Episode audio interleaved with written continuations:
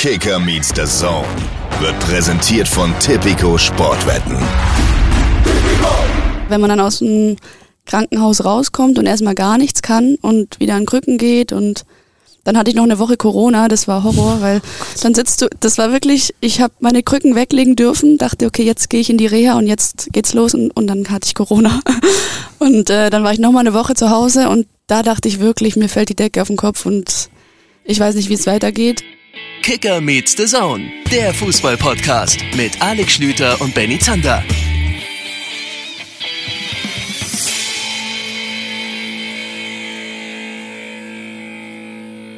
KMD-Time, liebe Woche. Wer hätte das gedacht? Liebe Woche? Äh, liebe Leute, verdammt. liebe Leute, liebe Leute, aber eine neue Woche. Vielleicht ist ja auch eine liebe Woche. Wer weiß das schon so genau. Mein Name ist Benny Zander. Ich grüße euch. Und neben mir sitzt der Mann, über den Markus Söder kürzlich gesagt hat, und ich zitiere, der ist zu doof, um Podcaster zu werden. Alex Schlüter, hallo. Schönen guten Tag. Ja, das sind so Sätze, wenn man sich so einen Einstieg überlegt, sollte man nicht direkt mit einem Grammatikfehler einsteigen. Aber hier steht auch gar nicht, liebe Woche. Naja, ist auch egal. Also, ja. da sind wir wieder. Hallo. Hallo, Gr Grüße aus der Hauptstadt. Wir sind in Berlin. Äh, wir sind genau, das ist mehr so deine Hut hier, ne? Ich habe mal wieder gemerkt, dass Berlin für mich einfach weiterhin eine Unbekannte ist. Ja, ich bin ja oft hier. Und ja. äh, wir sind hier genauer gesagt, also es gibt ja das Berlin gibt es ja nicht. Genau, deswegen Berlin, in diesem Berlin bist du häufig. Ja, Berlin-Friedrichshain, weil hier ist halt die Basketballhalle direkt nebenan, hier gibt es ein paar so Hipster-Essensläden. Ich saß zum Beispiel vorhin ja, in so einem ganz klassischen, und das ist nicht abwertend gemeint, sondern wenn ich über einen äh, Essensladen spreche, über einen Café und nenne das ein Hipster-Café, dann ist das eigentlich Bewunderung, denn da gibt es all die Dinge, die ich gut finde. Ja, ich saß dort vorne und habe mich auf diesen Podcast vorbereitet, weil ich äh, sehr früh hier in Berlin heute angekommen bin und saß dann dort, da hat man alles, was man braucht. Ja? Da sitzen auch andere Leute, teilweise alleine am Tisch mit Laptop und äh, es gibt Internet und es gibt lecker Sachen, die vielleicht ein bisschen teuer sind, aber dafür auch lecker schmecken und so. Und so habe ich mich auf diese Folge vorbereitet, nur den Einstieg habe ich versaut. Ja, ich, wir, sind, wir sind hier übrigens, wir sind in einem, ich sag mal, grob Bürogebäude äh, und gerade ist die Heizung angesprungen. Also falls ihr das Gefühl habt, dass wir ins Schwitzen geraten, wir tun es wirklich ja. und müssten mal gucken, ob wir das eventuell noch runterregulieren bekommen. Wenn ich das hier richtig sehe, das sieht nicht aus wie meine Heizung zu Hause. Ich glaube, das ist irgendwas Automatisches. Weil die Hörer haben sie sofort gedacht, ja. weil sie uns für re relativ behämmert halten. Ja, ja dreh doch einfach runter. Aber das nee, Leute, das, so das würden nicht. wir auch noch hinkriegen. Das würden wir auch noch hinkriegen. Ich bin aus Hamburg angereist und mir ist aufgefallen, weil ich äh, am Hauptbahnhof ausgestiegen bin und beim Ausstieg so überlegt habe, ist das eigentlich richtig, dass ich bis zum Hauptbahnhof gefahren bin oder hätte ich schon Spandau aussteigen sollen oder, oder irgendwie Südkreuz gibt es dann ja. Berlin ist eine Stadt, wenn du mich hier rauslässt, jetzt gerade eben, ich habe überhaupt keine Ahnung, wo Norden, Süden, Westen ist. Und, und welcher Stadt ist das anders? Äh, es gibt drei Städte, würde ich sagen, in denen, in, nein, wie viele Städte gibt es bei dir, bei der du, bei der ich dich im Kreis drehen kann. Egal in welchem Viertel, du kannst sagen, da ist Norden, da ist Westen. Also in Hamburg kann ich es mittlerweile, keine, in Göttingen. Gibt, ich habe mich über dich lustig gemacht, aber es gibt gar keine. Wenn du das in Leipzig mit mir machst, woher soll ich denn wissen, wo Norden und Süden naja, und so komm, Wenn du aus deinem Fenster rausguckst. Ja, das weiß ich. Ja. Das weiß ich. Okay, aber, ja, aber wenn ich jetzt irgendwo anders in Leipzig stehe, wo ich vielleicht nicht so oft bin, wo dann wüsstest da, du nicht, wo Norden. Nee, weil ich ja noch nie da war. ja, aber man hat doch, es geht doch um den inneren Kompass. Ja, den habe ich ja nicht. Ja. Demnächst neu auf Sky. Der, Der innere, innere, Kompass. Kompass. Äh, hat Markus Söder, Alexander Schlüter, den Meisterschaftskampf entschieden? Frage ich dich hiermit. Hat er zu sehr die bajuwarische Jovialität, das Wort gibt es bestimmt, äh, äh, rausgekehrt, als er gesagt hat, die Dortmunder sind zu doof, um Meister zu werden und jetzt hat er es gejinxt? Ich glaube auf jeden Fall, dass er äh, das für sich selber ähm, nicht so richtig gut durchgerechnet hat. Aber wir sind ja nicht der Politik-Podcast, der beurteilt, ob das für seine Wählerstimmen, ich meine, gut, er wird nicht in Nordrhein-Westfalen gewählt, so gut gewesen ist. Wir können darüber reden, dass es den Bayern zumindest mal nicht geholfen hat. Das ist ein großes Thema hier. Die Bayern sind aus allen Pokalwettbewerben ausgeschieden und jetzt kann es tatsächlich passieren, dass sie nicht Meister werden. Wäre übrigens, seit ich diesen Job habe, das erste Mal, dass es einen anderen Meister gibt als den FC Bayern. Ich habe angefangen im ersten Bayern-Jahr dann kamen diese zehn Meisterschaften. Wir haben noch nie gepodcastet zusammen und die Bayern waren nicht am Ende Meister. Das ja. ist schon. Sollten wir dann aufhören? Überlegen wir uns noch. Ja, so lange machen wir weiter. Wir werden natürlich heute über die Bayern-Niederlage sprechen, über den Dortmund-Erfolg sprechen. Wir werden. Über Mainz, hallo! Ja, natürlich. Wir werden über Frankfurt reden. Da haben wir uns gesagt, wir müssen mal wieder durchklingeln, denn Frankfurt macht im Moment Dinge, die wir so nicht von ihnen gewohnt sind. Und das Gute ist bei diesem Podcast, wenn es Dinge gibt, die wir so nicht kennen und, und die uns überraschen, dann haben wir immer noch einen Kicker-Reporter, der uns da weiterhelfen kann. Julian Franzke wird nachher äh, hier zugeschaltet sein. Und warum sitzen wir eigentlich in Berlin-Friedrichshain? Wir sitzen in Wo es Berlin-Friedrichshain. immer wärmer wird. Es wird wirklich immer wärmer. Aber Gott sei Dank nur einer von uns beiden ist dafür bekannt, dass er durchaus so, so Schweißprobleme hat. Eher ich. Ja, ich äh, ich habe da schon auch Talente. Ja, okay. Wir sitzen hier in Berlin-Friedrichshain, weil die Folge, der Folgentitel hat es euch verraten, wir heute mal wieder mit zwei Nationalspielerinnen sprechen. Da freuen wir uns schon drauf. Das wird, werdet ihr dann im zweiten Teil dieses Podcasts hören. Genau, mit Julia Gwynn, die leider weiterhin verletzt ist, aber ja, wie, wie gut, wie straight der Weg ist, das werden wir rausfinden. Nach dem zweiten Kreuzbandriss in Folge am Comeback arbeitet und Lea Schüller ebenfalls, wie Julia vom FC Bayern München ähm, und natürlich mit einem ganz großen Ziel in diesem Sommer einer Weltmeisterschaft auf der anderen Seite dieses Planeten, den wir da Erde nennen und auf dem nicht ganz weit von hier entfernt eine Bayern-Niederlage stattgefunden hat, die zumindest Thomas Tuchel nicht erklären konnte. Kann Benny Zander das? Also, ähm, während ich vorhin so vor mich hinschlemmte, habe ich mir dieses Spiel nochmal angeguckt. Und dann habe ich mir die Pressekonferenz angeguckt. Mainz gewinnt 3 zu 1 und ich fand es interessant, dass, und vielleicht bin ich aber selber daran schuld, dass ich dieses Spiel halt in Gänze mir erst angeguckt habe, nachdem ich wusste, wie es ausgegangen ist.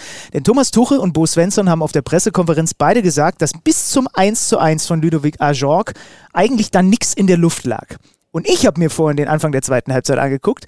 Und aber weil ich vielleicht den Bias im Kopf hatte, ah, jetzt kommt ja gleich die Aufholjagd, überinterpretiert man dann vielleicht auch die eine oder andere Szene.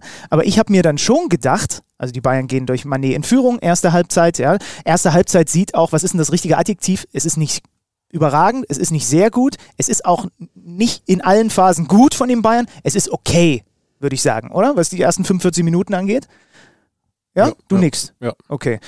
Könnte Ähm, das richtige Adjektiv ja, sein. und dann- ich habe noch überlegt, ob okay ein Adjektiv ist. Ja, weiß ich auch nicht so genau. Also, und dann sieht ja eigentlich aus Münchner Sicht alles zur Halbzeitpause einigermaßen im Lot aus. Ja? Man ist zumindest in Führung, aber wenn man nicht überragend spielt. Der Manet hat mal wieder getroffen, ja, und vielleicht, vielleicht normalisieren sich die Dinge ja dann doch. Ja, zur ganzen Wahrheit, also da hat Bo Svensson sogar gesagt, waren sie froh, dass es nur 0-1 stand. Ja, jetzt kommt hier gerade ein, ein kalter Luftschall. Jetzt ist, glaube ich, die Klimaanlage als Ausgleich angegangen. Die hatten wir eigentlich, glaub, dachte ich, im Griff. Aber äh, jetzt ist natürlich das Problem, wenn es natürlich immer wär- wärmer wird, dann Ja. sagt sich irgendwann die Klima ist schön und gut, dass ihr mich ausgemacht habt. Ich komme jetzt trotzdem wieder um die Ecke.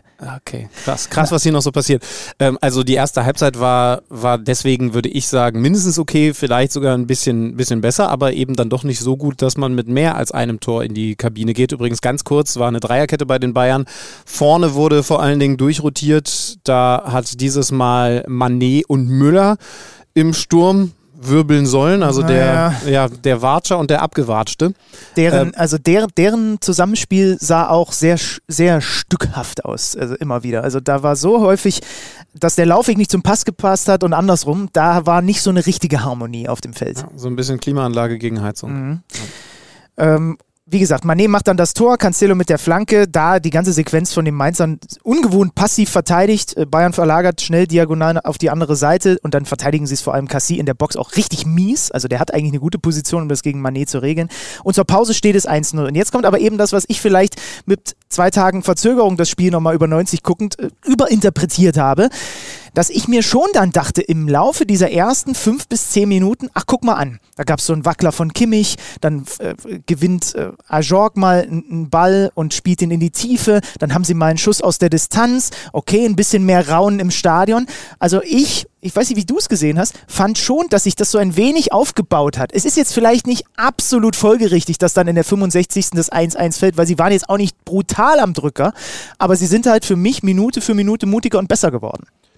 Ja, gab nochmal einen wichtigen Wechsel. Stach kam rein, ich glaube in der 65. hat nochmal Stabilität gebracht für, für Dominik Kor. Ähm, dadurch war auch diese, diese Verbindung nach vorn, die man dann äh, auch vor allen Dingen bei den, bei den Toren, die sich dann anschließen sollten, gesehen hat, hergestellt, also endgültig hergestellt. Ich habe es auch vorhin nochmal äh, geschaut und ähm, wahrscheinlich geht's mir ein bisschen ähnlich, wenn ich das komplett live am Samstag geschaut hätte, ohne zu wissen, wie es ausgeht und wie die Reaktionen ausfallen, dann hätte ich auch nicht in Minute 60 gesagt, oh, oh, oh, die Bayern wackeln. Aber äh, das taten sie dann umso mehr. Ähm, und ich finde auffallend sehr, sehr einfache Gegentore in den letzten Wochen. Und das hat sich fortgesetzt. 73, also Ajorg übrigens viertes Spiel in Folge, wo er trifft. Er ist der beste Winterneuzugang der Fußball-Bundesliga. Also es ist bei ihm auch am plakativsten, weil er halt dann einfach auch mit Toren liefert. Also äh, da gibt es einfach niemanden, der sonst in die Liga dazugekommen ist, der jetzt so eine Torquote vorweisen kann. Aber ich wüsste jetzt auch nicht, wer bei anderen Teams noch ein, ein drüberstehender Winterneuzugang ist vom Impact, den er auf das, seine eigene Mannschaft hat. Und wann ist Jens gekommen? Auch im Winter? Mhm. Gut, aber würde ich Ajork davor setzen, aber das ist das alte Oh, nee. Problem. Als Verteidiger Ja. hast du im Zweifel dann einen Nachteil im Vergleich zum Stürmer. Aber guter, guter Call auf jeden Fall. Und dann in der 73. Minute der Mann, äh, irgendjemand hat gesagt, halb Europa sitzt auf der Tribüne wegen Leandro Barrero ja, und möchte den gerne im Sommer verpflichten. Macht Ich kann mir vorstellen, sein Berater hat das gesagt. ja, äh, es war, aber es war, glaube ich, sogar einer der Verantwortlichen von den Mainzern. Ähm, wie entsteht dieses Tor? Ähm, eine Kopfballverlängerung von Ajork, dann Onisivo, der sich im Onisivo-Style gegen, gegen Stanisic durchsetzt, einfach viel robuster und kompakter sich da durchsetzt und dann äh, den Ball quer gibt und Barrero macht das 2 zu 1 und unmittelbar danach wechselt Thomas Tuchel zweimal und nimmt Kimmich und Müller runter. Kimmich, der der Gegenspieler von Barreiro gewesen wäre, wenn er nicht stehen geblieben wäre. Und das ist eine Sache, behaltet die mal im Kopf, wenn wir jetzt gleich über die Probleme, Fragezeichen Krise der Bayern reden. Dieses Tor, langer Ball vom Keeper, du hast es gesagt, dann Ajork im Kopfballduell gegen Babicano, Onisivo, dann gegen äh, Stanisic. Ich finde, das ist dann auch der Moment, oder um es zu Ende zu sprechen, Barrero läuft dann Kimmich weg und, und macht das Tor.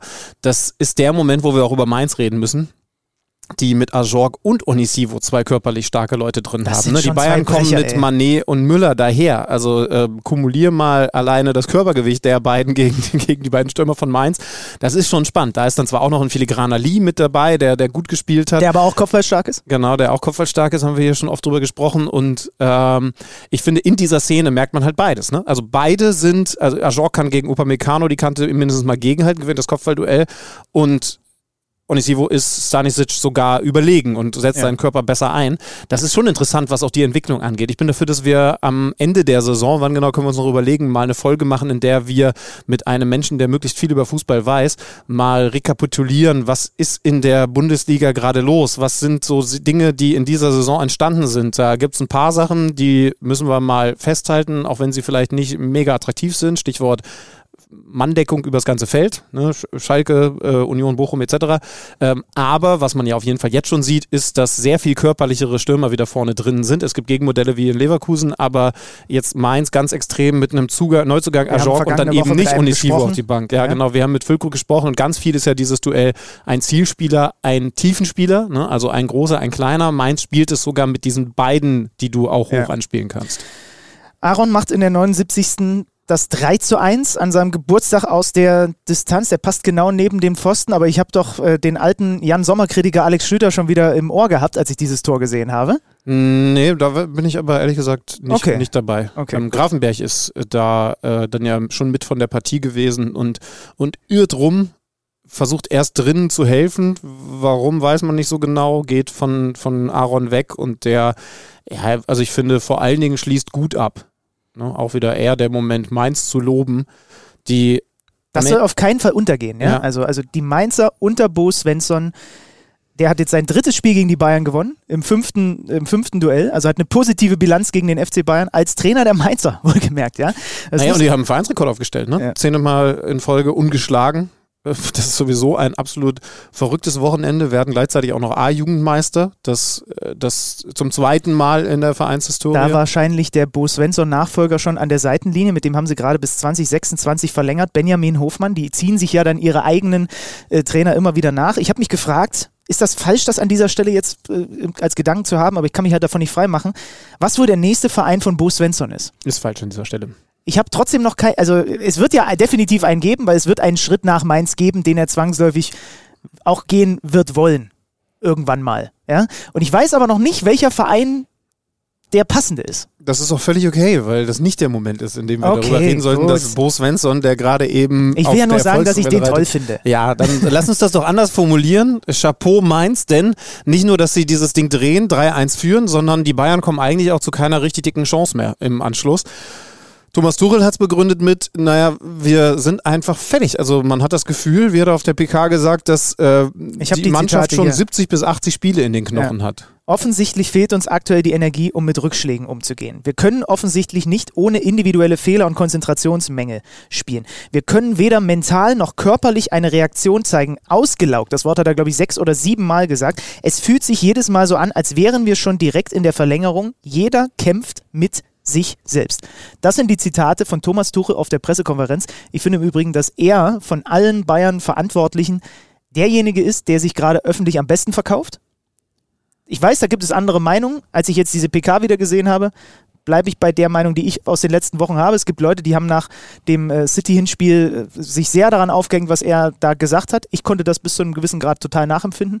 Und ich finde, Wir- dass wir er im dem, Vergleich. Er hat sich in die Mannschaft verliebt. ne? Genau, ich, ich, ich, ich finde, im Vergleich zu seinen Vorgesetzten ist er gerade die einzige öffentlich positive äh, Komponente beim FC Bayern. Finde ich nicht. Ähm, es ist fast ein bisschen, warum, warum driften wir denn heute so in die Politik ab? Es ist so ein bisschen Habecksch, dass ich an ihm mag, dass er sich nach so einem Spiel, übrigens ja, haben wir das auch so noch nicht gesagt, gegen den Ex-Arbeitgeber äh, in der alten Heimat gegen Mainz, da hinsetzt und, und eine absolute Ratlosigkeit offenbart. Das hat ja etwas Sympathisches, aber Gewinner wirst du für mich in dem Moment, und das ist jetzt kein Vergleich zur Politik mehr, aber als Bundesliga-Trainer noch nicht, denn ich fand es eher erschreckend. Und da kann ja jetzt erschreckend sein, dass er die Wahrheit erschreckend? ausspricht. Ich finde es erfrischend. Aber, aber wie kannst du es erfrischend finden, dass ein Trainer nach vier Wochen sagt, ich habe überhaupt keine Ahnung, wieso wir diese Spiele verlieren? Ja, er hat Also ja dann muss er, ja, hat's muss er jetzt, dann muss das, er ja jetzt weg. Ja, das Zitat passt ja nicht zu dem, was er sonst noch gesagt hat. Er hat ja eine Ahnung. Er hat es ja erklärt. Er hat ja versucht zu erklären, was, was, äh, was passiert, dass sie in den, äh, dass sie die Spiele nicht zumachen, dass sie sich in den guten Phasen nicht. Nee, äh, aber er hat nicht ja belohnen. mehrfach betont, dass er nicht weiß, warum das ja, aber passiert. das passt nicht zu dem, was er sonst gesagt hat. Er hat schon, er hat schon. aber gib mir eine Erklärung, die er zu der Niederlage hat. Also warum hat seine Mannschaft, er, also er spricht Ja, von er hat- individuellen Fehlern. Genau. Ähm, so die, Und sie killen die Spiele nicht. Genau, aber das ist ja keine, und deswegen, und wir werden in Zukunft, ist jetzt die neue Strategie, wir werden die Spiele killen. Also er hat gerade keine Lösung. Ja, wie gesagt, empfinde ich nicht so. Also Sag mir, welche Lösung er präsentiert hat. So, und, und Ja, vielleicht die ist es ja aber- auch aber nur die- aber äh, die herzlich erwart- offen. Ich, genau, die erwarte, also die erwarte ich auch nicht unbedingt sofort nach, so, äh, auf, nach einem Spiel auf so einer Pressekonferenz, weil wenn er, wenn er das, also er konnte das ja nicht so antizipieren, sonst hätte er es ja vorher, er hat ja auch gesagt, wir versuchen die Mannschaft nach bestem Wissen und Gewissen aufzustellen und einzustellen und es funktioniert halt gerade einfach nicht, weil der offensichtlich einen ziemlichen Scherbenhaufen übernommen hat. Ja, das ist natürlich dann wieder die andere Problematik, ähm, denn das kannst du natürlich genau so sagen. Ich finde gut, dass er das aber so klar nicht sagt. Genau. Also, ich meine, wenn du, wenn du natürlich sagst, wir spielen im Moment so, hätt- hätten wir schon 70, 80 Spiele in den Beinen, also die Spieler, die ich gerade übernommen habe, dann ist das eigentlich ein Seitenhieb in Richtung Vorgänger. Aber ich finde eher erschreckend, und damit meine ich jetzt überhaupt gar nicht, dass er das, dass er das zugibt, aber ich finde eher erschreckend zu hören, dass da ein Trainer sitzt und nach, nach äh, wie viel, Sie- sieben Pflichtspielen? Wie viel Sieben? Pflichtspiele, davon hat er nur drei- zwei genau, gewonnen. Ja. Genau, sagt, ähm, ich, also wenn ich das Spiel so sehe, weil das war für mich der klare Tenor. Ne? Ach ja, wir sind am Anfang nicht gut, es ist alles so in einer Welle, sagt er immer. Und am Ende, ich habe nicht kommen sehen, dass wir das verlieren. Es war keine Pokalstimmung, dass wir da irgendwie emotional überrannt werden. Aber wir sind im Moment vor allen Dingen im, im Kopf offensichtlich nicht in der Lage. Und damit meine ich jetzt nicht, dass die Mannschaft gegen den Trainer spielt oder irgend so ein Bums, Das sondern, Mentale, ja. sondern das Mentale. Ja, Mit Rückschlägen umgehen. So. Das ist ja das, was er gesagt hat. und dann müssen wir doch über eine Sache reden. Wenn es offensichtlich nichts im Bereich, ich habe hier äh, Davis jetzt tiefer gestellt, der dann blöderweise sich auch noch früh verletzt und ausgewechselt werden musste. Also wenn es nichts damit zu tun hat, sind wir also auf der psychologischen Ebene. Genau da waren wir bei Julian Nagelsmann, da sind wir uns doch eigentlich auch angekommen. Ne? Es hat ja also nie am man hat- Fachlichen gescheitert. Genau, man hat ihn nicht rausgeschmissen, weil er die falsche, weil er das falsche System gewählt hat. Ähm, auch wenn immer noch nicht bekannt ist, was genau der Haken war, aber definitiv waren wir da auch auf der zwischenmenschlichen Ebene unterwegs. Wenn das jetzt nur etwas anders formuliert immer noch die Probleme im FC Bayern München sind, dann stellen sich doch mehrere Fragen. Erstens, kriegst du es wirklich gelöst? Oder ist die Mannschaft eigentlich in der Zusammenstellung dann nicht coachbar? Genau. Oder Interessant. Das steht hier bei mir als eine meiner Hot-Take-Fragen an dich. Ist das Team in dieser Konstellation nicht trainierbar? ja, glaube ich nicht. Ich habe zumindest den Eindruck, man hat ja auch in der Zeit unter Julian Nagelsmann ein paar Dinge gehört, dass es da schon ein bisschen sehr viel so Grüppchenbildung und so ein bisschen Da Schwieriges für mich der, untereinander. da ist für mich der Ansatz. ja, ne? Da ist für mich der Ansatz, weil wenn du Grüppchenbildung hast und du hast offensichtlich ein Lager gehabt, das pro Nagelsmann war und eines, das kontra Nagelsmann war, wer genau und wie viele auf welcher Seite, können wir jetzt auch nicht klären. Aber viele spricht ja genau dafür. Dann habe ich jetzt, und darauf wollte ich hinaus, das Gefühl, dass du mit dieser Entlassung von Julian Nagelsmann immer noch eine Grüppchenbildung hast, denn die Hälfte, ganz grob gefasst, fand das doof und ist jetzt nicht zwingend gegen Thomas Tuchel, aber mindestens mal gegen die Führungsetage. Und die andere Hälfte hat gesagt, ja genau, dann darf ich jetzt auch und es geht voran. So, da können wir ahnen, welche Spieler das sind, aber definitiv, und wir wissen nicht genau wie viele, aber definitiv gibt es davon einige. So, wenn die Mannschaft jetzt immer noch so auftritt, dann ist sie immer noch gespalten. Genau. Und demzufolge, das ist ja das große Problem von Hasan Salihamidzic und Oliver Kahn. Du kannst ja, also die Zusammenstellung dieser Mannschaft, lass mich mal so, wir, wir machen mal kurz sportlich. Ist das für dich auf dem Papier ein Kader, mit dem man zwingend Champions League Halbfinale spielen muss? Nein, zwingend nicht, wenn du gegen Manchester United, äh, Manchester City ausscheidest. Unabhängig davon, ja wer jetzt mal, aber äh, hast, hast du dir vor der Saison gedacht, mit diesem Kader können die Champions League Halbfinale spielen? Ja. Müssen die mit diesem Kader Meister werden? Ja. So, dann ist es ja offensichtlich kein Problem des Personals, sondern der Konstellation zwischen dem Personal, Ja. weil es ja nicht an der Qualität liegt. Und dann sind wir ja bei dem Punkt, ähm, dass offenbar, also wir können ja, wir können jetzt ja noch sportlich weitergehen. Was wird jetzt alles, was wird jetzt nicht alles diskutiert? Ähm, hätt- Hätte man überhaupt deiner Meinung nach Robert Lewandowski adäquat im Sommer ersetzen können? Oli Kahn hat gesagt, bei Haaland haben sie es versucht. Wenn du den nicht kriegst, wer wäre denn ein adäquater Lewandowski-Ersatz gewesen? Sie können ja noch froh sein, dass plötzlich Erik Maxim Choupo-Moting um die Ecke gekommen ist und ihn in vielen Spielen den Allerwertesten gerettet hat, weil er die Tore gemacht hat. Aber hätte man den überhaupt adäquat ersetzen können? Ist so eine Frage, die ich mir stelle. Ist Sadio Mané ein Fehlkauf? Ploppt jetzt plötzlich auf. Würde ich sagen, nein, ist er nicht. Naja, aber du kannst ja zumindest noch nicht sagen, dass er, ähm, dass er ein guter Einkauf war. Bislang noch nicht, nee. Ja, Aber ich ja. würde jetzt noch lange nicht dazu übergehen, zu sagen, den müssen wir im Sommer sofort wieder loswerden. Mhm. Ist Joshua Kimmich ein Führungsspieler? Ist so eine Frage, die mir aufploppt. Ja, völlig. Ja. Aber ist dann mehr von ihm gefragt jetzt gerade? Naja, Geht er zu oft mit unter? Naja, vor einer Woche haben wir darüber geredet, dass er nach dem Sieg, nee, vor zwei Wochen, dass er nach dem Sieg gegen Freiburg äh, sich vor die gegnerischen Fans gestellt hat und, und quasi das Mir san mir Gefühl gelebt hat, was dann eben aneckt, wie wir das kennen aus Mhm. München. Also, was ist er denn nun? Mhm. Ne?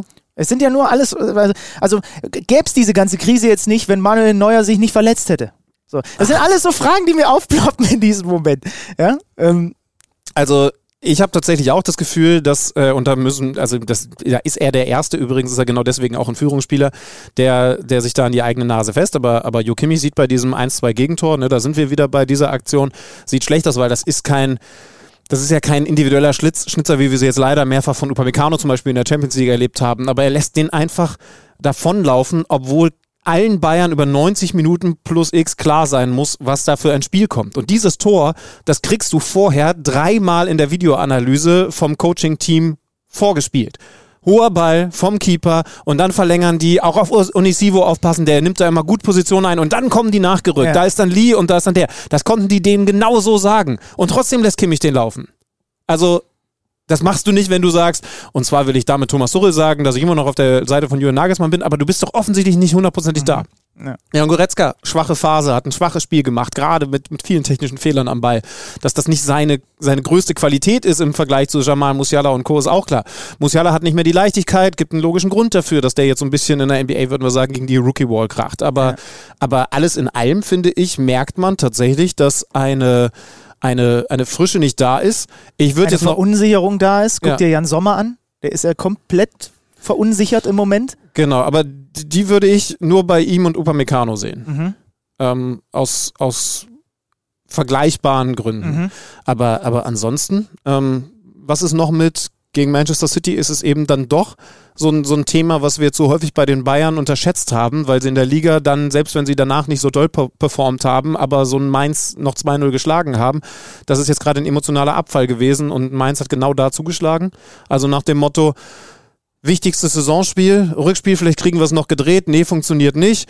Jetzt rein in die Ah, okay. Bundesliga-Partie, Leute heute wieder zusammenreißen. Ja, 1-0. Und das ist dann auch der Grund, dass, halt, dass du nicht 2-0, 3-0, dit, dit, dit, dit, dit, dit, sondern dass es eben einfach nur ein 1-0 ist zur Halbzeitpause und du es dann eben so ein bisschen in dem sicheren Fahrwasser versuchst nach Hause Das zu hat ja schippern. Olli Kahn gleich äh, moniert nach dem Spiel, ne? als er gesagt hat, wer, wer, wer wollte da auf dem Feld eigentlich deutscher Meister werden? Er hat es nicht gesehen in der zweiten Halbzeit. Ja, genau. Und vielleicht haben sie sich auch zu spät daran erinnert, dass das jetzt der wichtigste Titel der Saison ist, weil nämlich der einzige.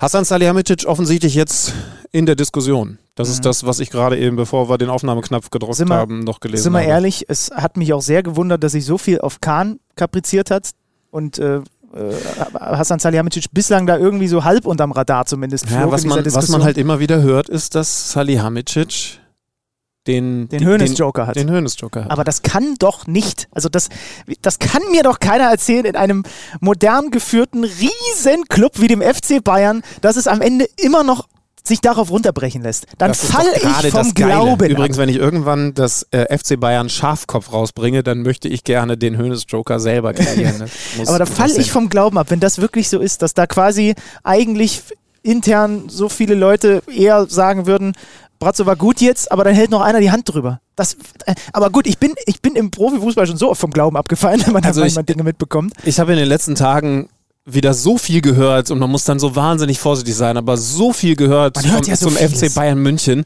ähm, dass ich sag mal, ich sag mal so übersetzt, es gibt eine Theorie, die besagt, dass Uli Hoeneß eigentlich gar nicht wirklich zurückgetreten ist von seinem Amt als Präsident, Manager etc., sondern dass er jetzt einfach nur Homeoffice macht.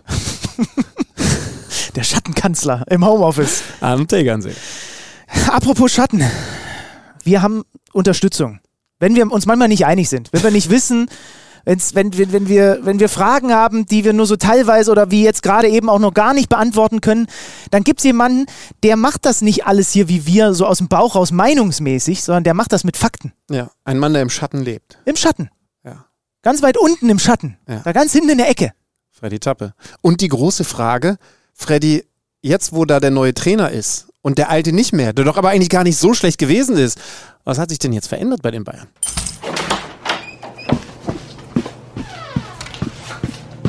Neues aus dem Datenkeller. Präsentiert von Tipico Sportwetten. Thomas Tuchel gewann nur zwei seiner sieben Pflichtspiele als neuer Trainer des FC Bayern. Er kommt damit auf einen Punkteschnitt von 1,14. Kein anderer Bayern-Trainer, Interimstrainer jetzt mal ausgenommen, kommt auf einen so schlechten Wert und das in der gesamten Historie des FC Bayern. Zum Vergleich, sein Vorgänger Julian Nagelsmann holte mit 2,31 Punkten pro Spiel im Schnitt doppelt so viele Punkte. Ich habe daher mal diese Saison in die Amtszeiten der beiden Trainer unterteilt und untersucht, welche Werte sich jetzt mal neben den reinen Ergebnissen unter Tuchel noch verändert haben. Auffällig, die reinen Ballbesitz und auch Passdaten, die sind fast exakt gleich. Hier gab es also keine große Veränderung im Spielstil. Eingebrochen sind vor allem in den letzten beiden Bundesligaspielen die läuferischen Daten. Die Bayern zogen in diesen beiden Spielen jeweils exakt 223 Sprints an. Das sind ziemlich wenige und wenig Sprints sind für die Bayern ein echtes Problem. Vier der sechs Spiele, in denen der Rekordmeister in dieser Saison 230 oder weniger Sprints anzog, konnten die Bayern nicht gewinnen. Besonders gegen Mainz fiel die mangelnde oder fehlende Dynamik im Bayern-Spiel extrem auf. Die Mainzer hatten am Ende über 130 intensive Läufe mehr als das Tuchel-Team. So einen extremen Unterschied gab es in dieser Bundesliga-Saison für die Bayern in einem Spiel noch nie. Ganz allgemein lässt sich feststellen, die Bayern sind unter Tuchel deutlich weniger intensiv. Es gibt in der Bundesliga weniger hohe Ballgewinne, weniger Pressing-Sequenzen und man gewinnt den Ball deutlich tiefer in der eigenen Hälfte als noch unter Nagelsmann. Höchste Zeit also, dass sich an dieser Einstellung der Bayern im Heimspiel gegen die Hertha ganz dringend etwas ändert. Ihr könnt das Spiel am Sonntag exklusiv bei The Zone sehen. Tipico geht in jedem Fall von einem Heimsieg der Bayern aus. Die Quote der Hertha auf einen Punktgewinn liegt bei nur 9,5 und auf einen Sieg sogar bei 18,0. Ab 18 Jahren erlaubt nach Whitelist. Es besteht Suchtrisiko. Hilfe unter buwei.de. Neues aus dem Datenkeller. Präsentiert von Tipico Sportwetten. Und dann hat am Ende unser Schattenmann Freddy Tappe Thomas Tuchel, den neuen Mann am Platz an der Sonne, War Halbschatten. mal. Ja, jetzt gerade nicht an. Bestätigt hat er ihn auf jeden Fall. Wenn der den Eindruck hat, wir wirken müde, dann sehen wir da, jo, sie spielen auch müde. Mhm. Alleine mal, was die Laufwerte angeht. Super interessant. Also die Intensität, das hat der Augentest zwar auch schon ergeben, aber das geben auch die Zahlen her, ist einfach nicht auf dem Level, wo er offensichtlich sein muss für den FC Bayern. Das klingt kurios, wenn man das in der, in, über eine Bundesliga-Saison der Bayern sagt. Die haben doch sonst immer teilweise auch mit angezogener Handbremse irgendwie ihre Spiele gewonnen. Aber nicht mehr in der heutigen Zeit offensichtlich. Ja. Ja. Sollten wir Freddy Tappe für diese Leistung die Heizung spenden? Ich glaube, er kann sie im Keller gut gebrauchen. mal gucken, habe ich einen Mausschlüssel bei, dann können wir sie mitnehmen. Ist sie jetzt gerade runter? Es, man weiß es Es, nicht. ist, es kommt hier mehr kühle Luft an als warme Luft. hey Leute, Leute, ich unser, bin für unser, unser Fußabdruck wächst in dieser Ja. Folge ins Unermessliche. Das müssen wir irgendwie wieder gut machen. Einfach mal wieder ein paar Knöpfe und Räder irgendwo anbringen, dass man Dinge einfach so ausmachen kann. Meine Tee. Egal. Also, Bayern haben wir jetzt besprochen. Das große Problem aus Sicht des FC Bayern München war jetzt an diesem Spieltag, ich habe ja auch wieder gedacht, ne, ja gut, die Bayern, dann lassen sie halt federn, dann spielt halt Dortmund nur 1-1 gegen Frankfurt oder so. Aber nein, diesmal waren sie dran. Haben die Steilvorlage genutzt und fielen äh, Eintracht Frankfurt mit 4 zu 0 aus dem Signal Iduna Park. Und du hast so richtig während des Spiels gespürt, das ganze Stadion weiß, was heute hier sein kann. Und alle wollen dafür sorgen, dass es auch sein wird. Und so hat sich das Ja. eigentlich die ganze Zeit angefühlt. Mit all dem, was es braucht. Spielfreude, Kompromisslosigkeit, äh, hinten Hummels wieder drin. Auch interessant, dass, dass der jetzt halt wieder da ist. Schlotterbeck musste dann sogar ausgewechselt werden. Dann eigentlich war Süle der von den dreien, der dieses Mal und vielleicht auch jetzt in der Phase, je nachdem wie schwer die Verletzung von Schlotti ist, auf der Bank sitzt. Bellingham macht das 1 zu 0 Und wie? Schöne im, Bewegung. im Bellingham-Stil. Das muss man ehrlich sagen, ein bisschen vergleichbar mit Musiala. Das haben wir in den letzten Wochen ja auch nicht mehr so häufig über ihn gesagt, wie noch in den Anfangswochen. Ne? Weil auch der natürlich wahnsinnig Abnutzung hat. Ist ja, ist ja nur logisch, aber er macht das mit dieser, mit dieser tollen Annahme, quasi in einer Bewegung zum Abschluss kommen. Äh, das das 2-0 übrigens. Äh, äh, hast du es vor Augen? ja, ich habe Adeyemi in äh, unbekannten Sphären springend vor Augen. Das ist im Endeffekt genau das Tor, das hätten sie sich bei Mainz auch anschauen können. Also es ist äh, hoher Ball, Aller, der Spieler, den die Bayern da im Moment nicht drin haben. Mainz hat ihn fast doppelt besetzt und, äh, und Dortmund hat ihn mit Aller, geht ins Kopfballduell, dann der zweite Ball da sein, das ist äh, bei Mainz Onisivo gewesen, hier ist es Adeyemi. Und wie hoch der und, steht. Ne? Und, und, dann, und dann geht halt einer durch und es ist wahnsinnig schwer zu verteidigen und, und äh, Frankfurt kriegt es nicht hin.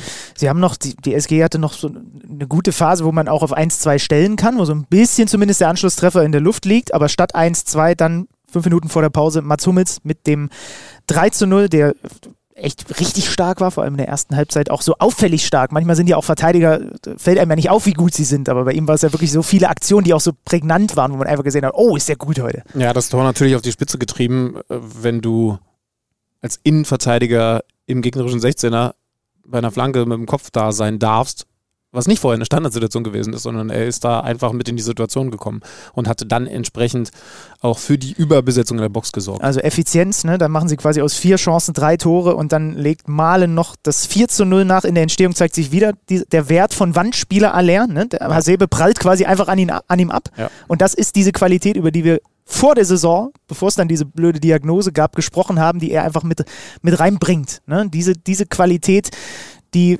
die ihn so, so besonders machen kann für das Dortmunder Spiel.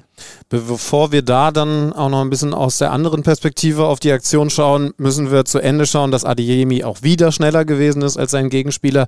Und das, größter Kontrast zum FC Bayern München, dann Malen abschließt als einer, der gerade eben, ich versuche, liebe Leute, während hier, ich glaube, die Klimaanlage den Kampf gegen die Heizung gewinnt. Das sind beide an. Ich versuche mit der Hand, das ist alles nicht cool, aber wir, wir, können- wir würden es gerne ändern. Ähm, der ist gerade in der Form seines Lebens. Zumindest mal bei Borussia Ich Dortmund. leiste ab, bitte. Habe ich das schon getan an dieser Stelle? Habe ich meinen Hut schon gezogen? Ich habe ja gesagt, das Kapitel Malen Dortmund ist für mich durch. Habe ich einfach nicht kommen sehen. Könnte der X-Faktor in der Meisterschaft Ja. werden. Weil Hab- er, weil er im Moment der, also Adeyemi, Malen, bleiben wir mal bei den beiden, Koman, Gnabry, Sané. Da ist er im Moment der beste 1 Mhm. gegen 1 Spieler. Mhm. Und wer hätte das denn vor, vor zwei, drei Monaten noch geahnt? Das stimmt. Was noch schön zu beobachten war, Jude Bellingham, der beständig im Grunde genommen das direkte Spiel mit den Fans eigentlich das ganze Spiel über betreibt. Ne? Also immer wieder dieses Animieren, lauter, kommt, heute geht hier was und so weiter. Man, ich, ich, ich sehe ihn ja durchaus auch manchmal auf dem Feld sehr kritisch, was die Körpersprache in Richtung der eigenen Mitspieler angeht, wenn mal Dinge nicht gelingen. Aber was er da in Richtung Fans macht und deswegen lieben sie ihn halt. das, ist, das ist dann auch logisch. Und jetzt haben wir die kuriose Situation, dass am 20. Mai die Fans von Borussia Dortmund Fans von RB Leipzig sein werden. Denn dann spielt Leipzig gegen die Bayern und plötzlich werden Schwarz-Gelbe für die Dosen jubeln. Denn dann kann sich unter Umständen, also ja, muss, man noch, muss man noch sehen, sind auch noch Spiele davor, aber Dortmund ist jetzt plötzlich, also die Bayern können nicht mehr aus eigener Kraft deutscher Meister werden. So kann man es auf den Punkt bringen und ich freue mich auf den kommenden Freitag. Einen Tag vor meinem eigenen Geburtstag kann Borussia Dortmund im Derby gegen, ich sag mal ein kleines Derby, gegen den VfL Bochum, Ich glaube ja. ja. äh, den nächsten wichtigen Sieg holen. Freitagabend auf, auf The Zone. Und Bayern gegen Hertha dann, in ne? Top-Besetzung, genau. Und Sonntag auch ein The Zone-Spiel, äh, die Bayern gegen, gegen die Hertha, freue ich mich tierisch drauf. Aber ich habe gerade ja gesagt, wir müssen uns diese Szene auch nochmal aus anderer Perspektive anschauen. Langer Ball, mega einfach verteidigt. Bei den Bayern habe ich gemeckert, dann müssen wir es natürlich bei dieser Aktion, die den Frankfurtern gegen Aller passiert, auch machen. Wir erinnern uns dran.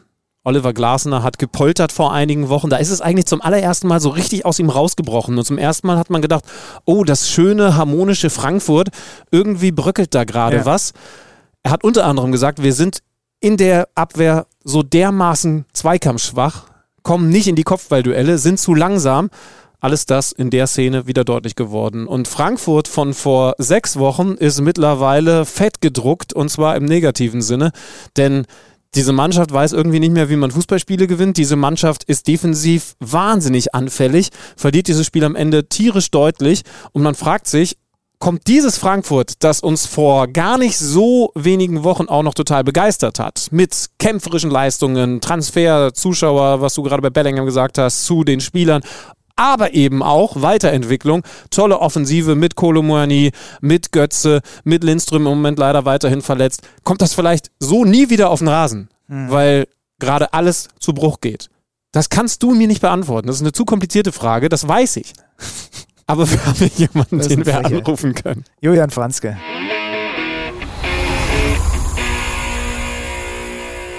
Er ist so ein bisschen was wie der Telefonjoker des Benny Z. Wir spielen allerdings zum Glück um kein Geld. Also kein Druck und stattdessen ein fröhliches Hallo an Julian Franzke. Hi. Hallo. Servus, grüßt euch, hallo. Aber trotzdem wahnsinnig wichtiges Thema. Äh, Julian, erleben wir jemals wieder dieses super tolle Frankfurt mit der Leidenschaft, mit der Qualität in der Offensive, mit diesem tollen Trainer, der das ja offensichtlich auch alles verbindet? Oder ist die Zeit vorbei? Ja, jemals ist natürlich ein großes Wort. Ähm, aktuell spricht allerdings eher wenig dafür, dass die Mannschaft jetzt kurzfristig im Saisonendspurt nochmal die Kurve kriegt. Ähm, ja, gerade dieses Thema, äh, äh, das würde ich gerne mit Basics umschreiben, ja, dass man eben, ja, das ist das, was die Eintracht über Jahre ausgezeichnet hat, eben diesen, diese unheimliche Mentalität und Leidenschaft, die man auf den Platz gebracht hat, plus dann eben die individuelle Klasse von Spielern wie Götze, äh, Kamada vorne, Kolomyani. Äh, Das war natürlich eine tolle Mischung, die in der Hinrunde auch wunderbar aufgegangen ist. Aber wenn man jetzt sieht, wie viele einfache Gegentore die Eintracht jetzt hinten kriegt in diesem Kalenderjahr, ähm, dann, dann ist es für mich auch irgendwo eine Sache der äh, ja, Verteidigungsmentalität, so hat es, glaube ich, Markus Rösche mal genannt, äh, vor einigen Wochen schon, ähm, ja, die dann eben verbessert werden muss oder die dann vielleicht auch nicht gut genug ist. Also dann tatsächlich wieder das, was Oliver Glasner auch gesagt hat, Qualitätsproblem, weil ich meine, in der, wenn wir uns an die vergangene Saison zurückerinnern, ja, da gab es auch eine schwache Rückrunde.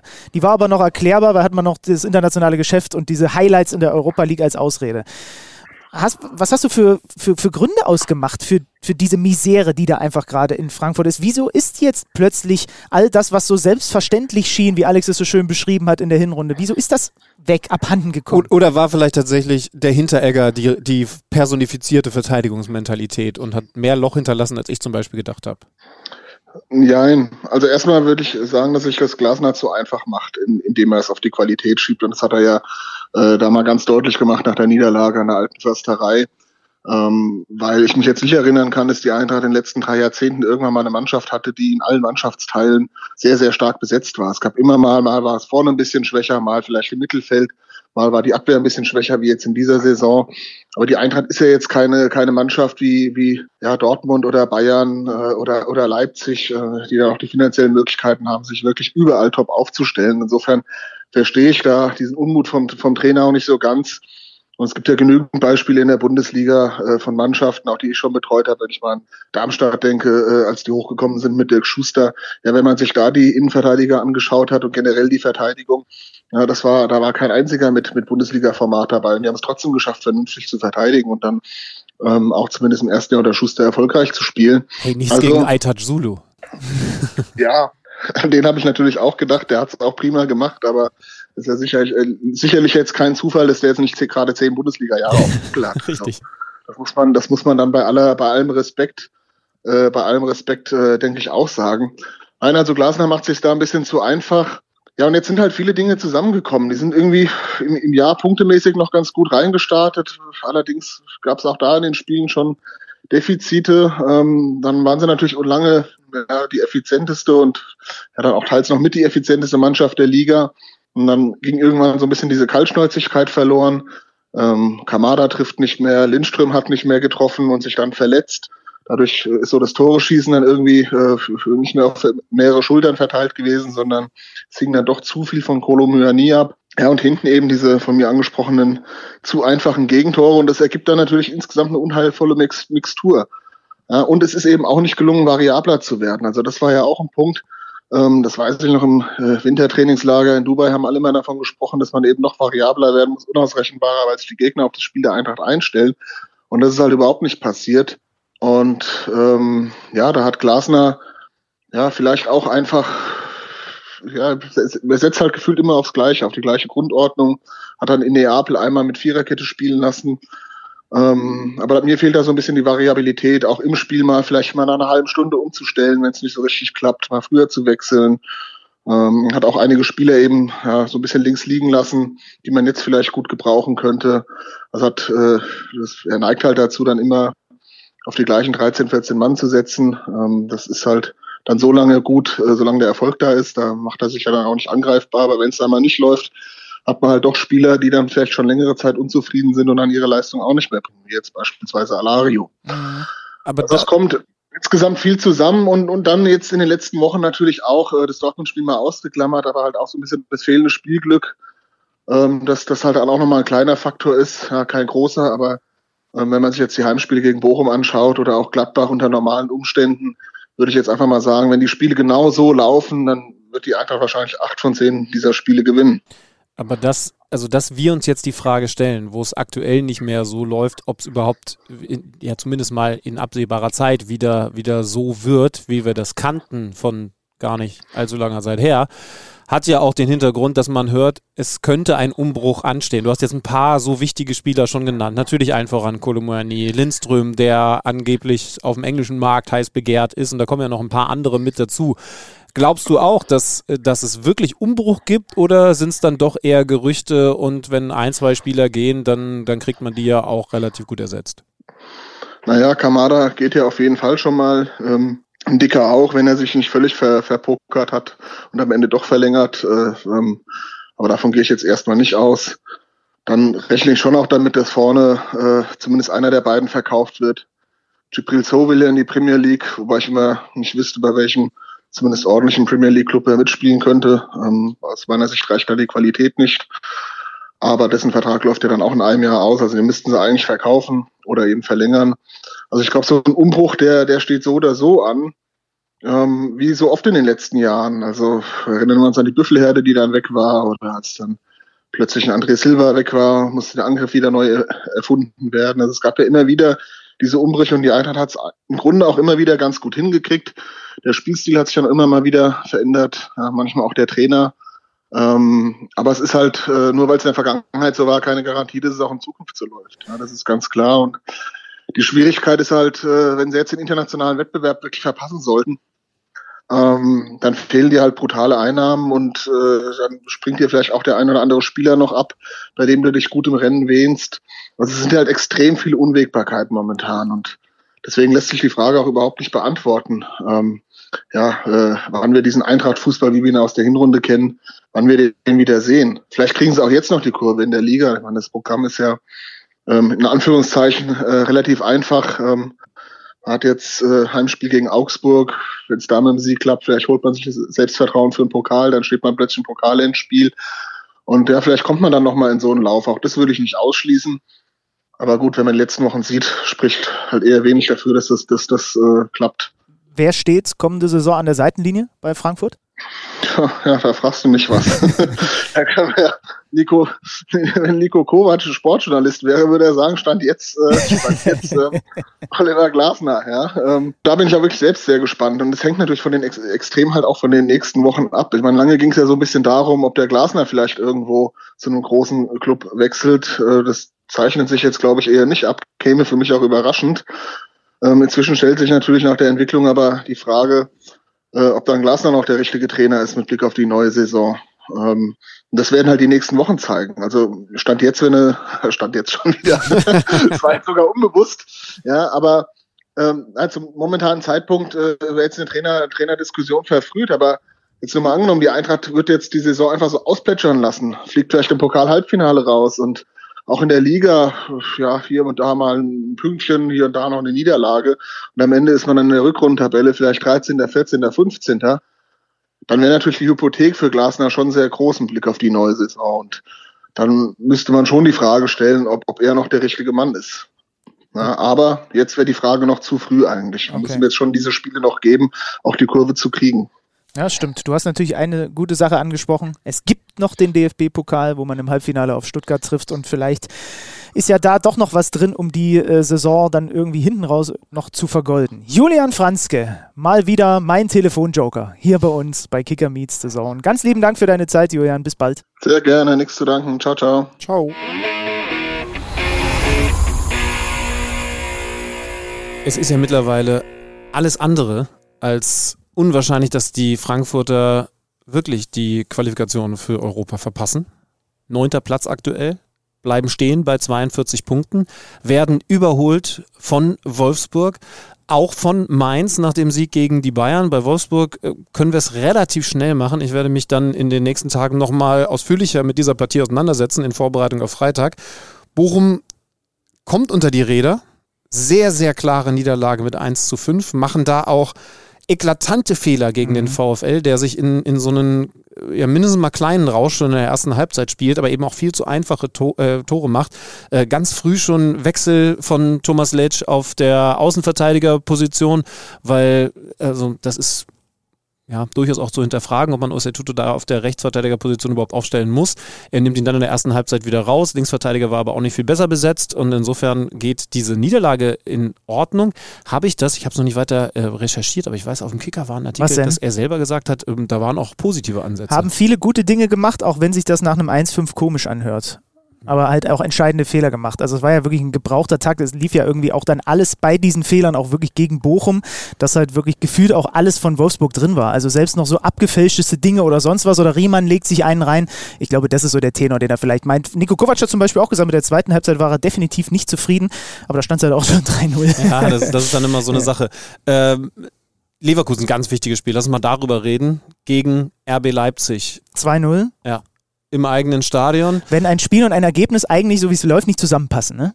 Naja. Also nicht so richtig. Vielleicht zumindest. war das, äh, also was die groben Zahlen angeht, okay, aber als ich das Spiel gesehen habe, hatte ich zwischendurch auch eine Phase, in der ich gedacht habe, ja, Leipzig hat auch ein paar gefährliche Abschlüsse, aber eigentlich das haben stimmt, die ja, ja. gerade mehr als der Gegner gesagt, wir verändern unser Spiel. Wir, wir werden das Ballbesitzteam, obwohl es eigentlich beide nicht so richtig sind. Also ich meine, wir haben dieses Thema ja auch schon mehrfach gehabt. Leverkusen und Leipzig kratzen in so 90 Minuten immer mal wieder in gewissen Phasen an Ballbesitzfußball, aber eigentlich haben sie eine andere Identität, sind auch vom Personal her ganz anders aufgestellt, sind nämlich zwei wahnsinnig gute Umschaltmannschaften. Jetzt ist Leipzig auswärts unterwegs und selbst als, als Leverkusen noch nicht geführt hat, also auch beim Spielstand von 0 zu 0, war Leipzig die Mannschaft mit viel Ballbesitz. Am Ende waren es über 70 Prozent, ne? Ja. Genau. Das hat sich dann noch potenziert, weil sie natürlich kommen mussten, weil Leverkusen dann in Führung geht. Aber sie haben dieses Spiel weniger RB-Stil gespielt als Bayern 04 das Bayern 04-Stil gespielt hat. Und das, obwohl ein Florian Würz ausgefallen ist, sie also wieder vorne ein bisschen umbauen mussten. Aber es bleibt eben dabei, sie haben eine wahnsinnige Dynamik. Nicht nur über die mittlerweile bekannten, Frimpong auch wieder gut in vielen 1 gegen 1 Situationen, sondern zum Beispiel auch Mitchell Bakker, der da immer ein bisschen kurz kommt auf der linken Außenverteidigerposition, weil Frimpong natürlich rechts so viel wirbelt, zusammen mit Diaby. Aber, aber auch Bakker hatte sehr, sehr gute Szenen und sie hätten sogar früher mit einem Konter schon zuschlagen können, den kriegen sie nicht sauber zu Ende gespielt. Aber am Ende Klar, wenn man nur auf das Torschussverhältnis und Ballbesitz guckt, würde man sagen, oh, das passt doch eigentlich nicht zusammen. Leverkusen gewinnt 2-0 so um die 60., 65. war diese Phase mit dem Luftloch im Halben von Werner. Ne? Dann ein Kunku, der nicht über die Linie kriegt, dann dieser Eck, äh, Eckball, wo, wo Orban per Kopf rankommt. Also wenn es anders, wenn, wenn das Spiel in eine andere Richtung fällt, fällt da auch das 1-1, nachdem Loschek Leverkusen in Führung gebracht hat. Aber so kriegt es Leverkusen äh, hinten raus durchgespielt. Amiri noch mit dem äh, Elfmeter in der 68. und äh, äh, Soboslai, der da Frimpong, der auf und davon ist, dann kannst du ihn halt nur noch mit Foul meistens regeln. Ne? Und das war in dem Fall dann auch der Fall. Wir können ein bisschen schneller blicken und dann will ich von dir eine Einschätzung haben auf das, was die anderen Mannschaften da oben gemacht haben, weil Freiburg sehr klar und deutlich gegen Schalke 04 Klassenunterschied. gewinnt. Und zwar mit 4 zu 0, genau. Es war ein Klassenunterschied, ist dann auch schnell abzuhaken. Schalke muss die Punkte ganz offensichtlich woanders holen, aber klar ist damit eben auch, sie müssen sie noch irgendwo holen, denn sie bleiben Vorletzter mit 24 Punkten, nur die Hertha ist noch schlechter. Und Union wo wir gerade bei dem Thema sind, gewinnen auswärts im klassischen Unionsstil mit einem tollen Tor von Becker. Da warst du ja vor Ort. Äh, ja, Gladbach wieder nicht Fisch, nicht Fleisch. Äh, gab großes Lob von Jonas Hofmann für den Gegner, den man dann auch mal würdigen muss, weil die sich eben auf der 3 behaupten. Freiburg dahinter, Leipzig dahinter.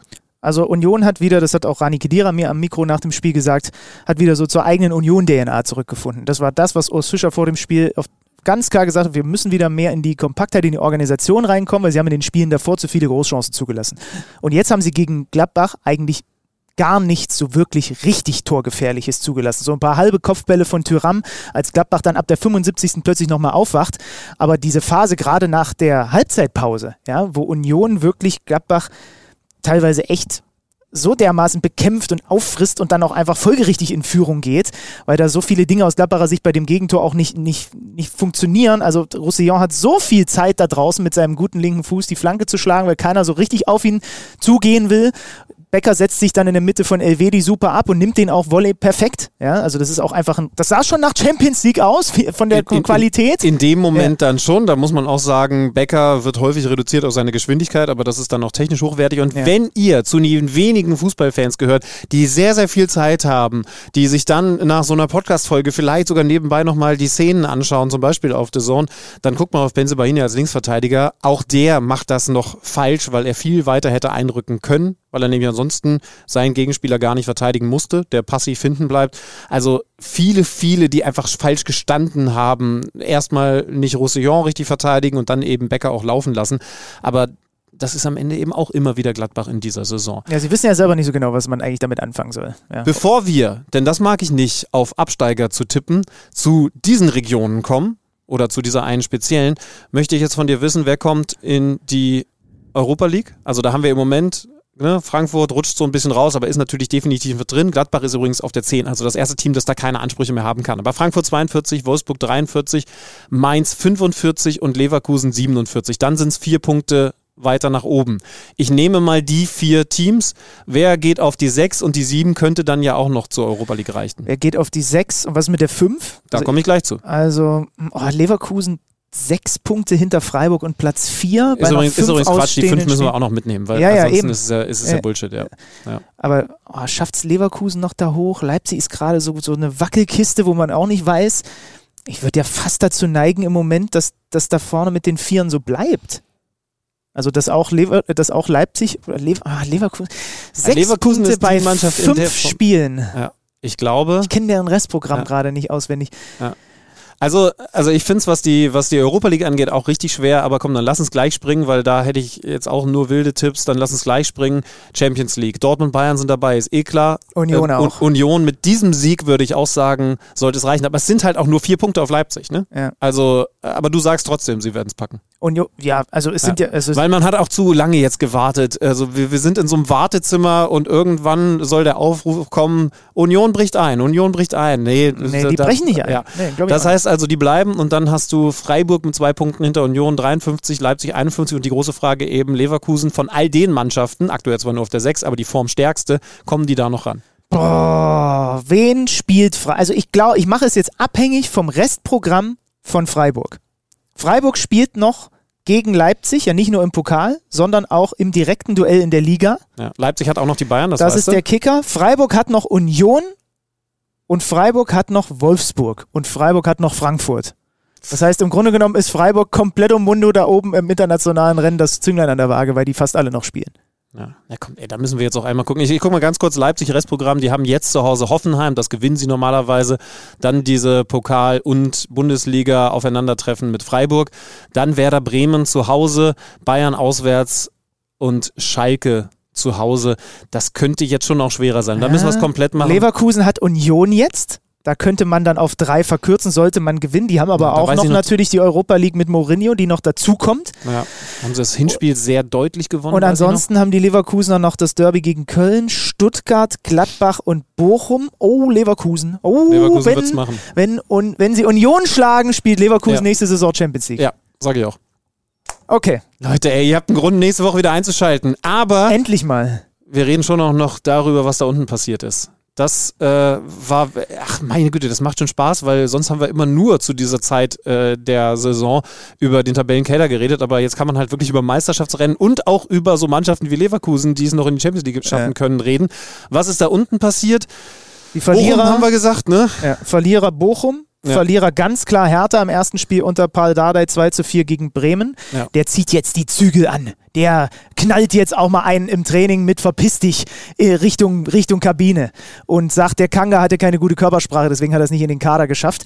Das sind auch so, so, so Mittelchen, wenn man irgendwie ankommt und merkt, oh, oh, äh, vielleicht kriege ich es krieg ich's auf dem landläufigen Weg dann doch nicht hin, weil hier zu viel im Argen liegt oder irgendwie auch zu viele innen und außerhalb nicht mehr so wirklich dran glauben jetzt, äh, dass das noch was wird. Und dann kommt Paul Dardai und äh, packt jetzt die derbere Sprache aus. Ich weiß ehrlicherweise gar nicht, wie ich das finden soll. Wenn du in deinem Leben nach Körper und Körpersprache beurteilt worden wärst, wie weit wärst du gekommen? Du hättest Probleme bekommen. Nicht mal aus meinem Kinderzimmer raus. Hoffenheim ist auch noch ein Verlierer. Hoffenheim 1-2 ist auch noch ein Verlierer. Ja. Genau. Und Schalke natürlich ist, äh, ist also War Ah. übrigens auch wirklich erschreckend. Ne? Also Schalke Ja. ganz schwach. Also das war ein Spiel, da hatte man das Gefühl, wie kannst du denn mit denen Manndeckung spielen? Über einen kompletten Platz. Also da sind ja Löcher da und und das, Aber Hertha war auch erschreckend. vielleicht sind wir jetzt in einer Phase in der Saison, vielleicht habe ich am Ende dieser Folge den Schlüssel rausgefunden für all das, was da war und was noch kommen wird. Wir sind wieder da, wo wir zum selben Zeitpunkt logischerweise vor Ende der Hinrunde beziehungsweise vor der WM-Pause gewesen sind. Wir haben jetzt diese letzte Rille Teams. Das ist bei den Bayern deutlich geworden. Hätte ich jetzt auch nicht erwartet, dass es bei denen so ist, aber offensichtlich ist es so.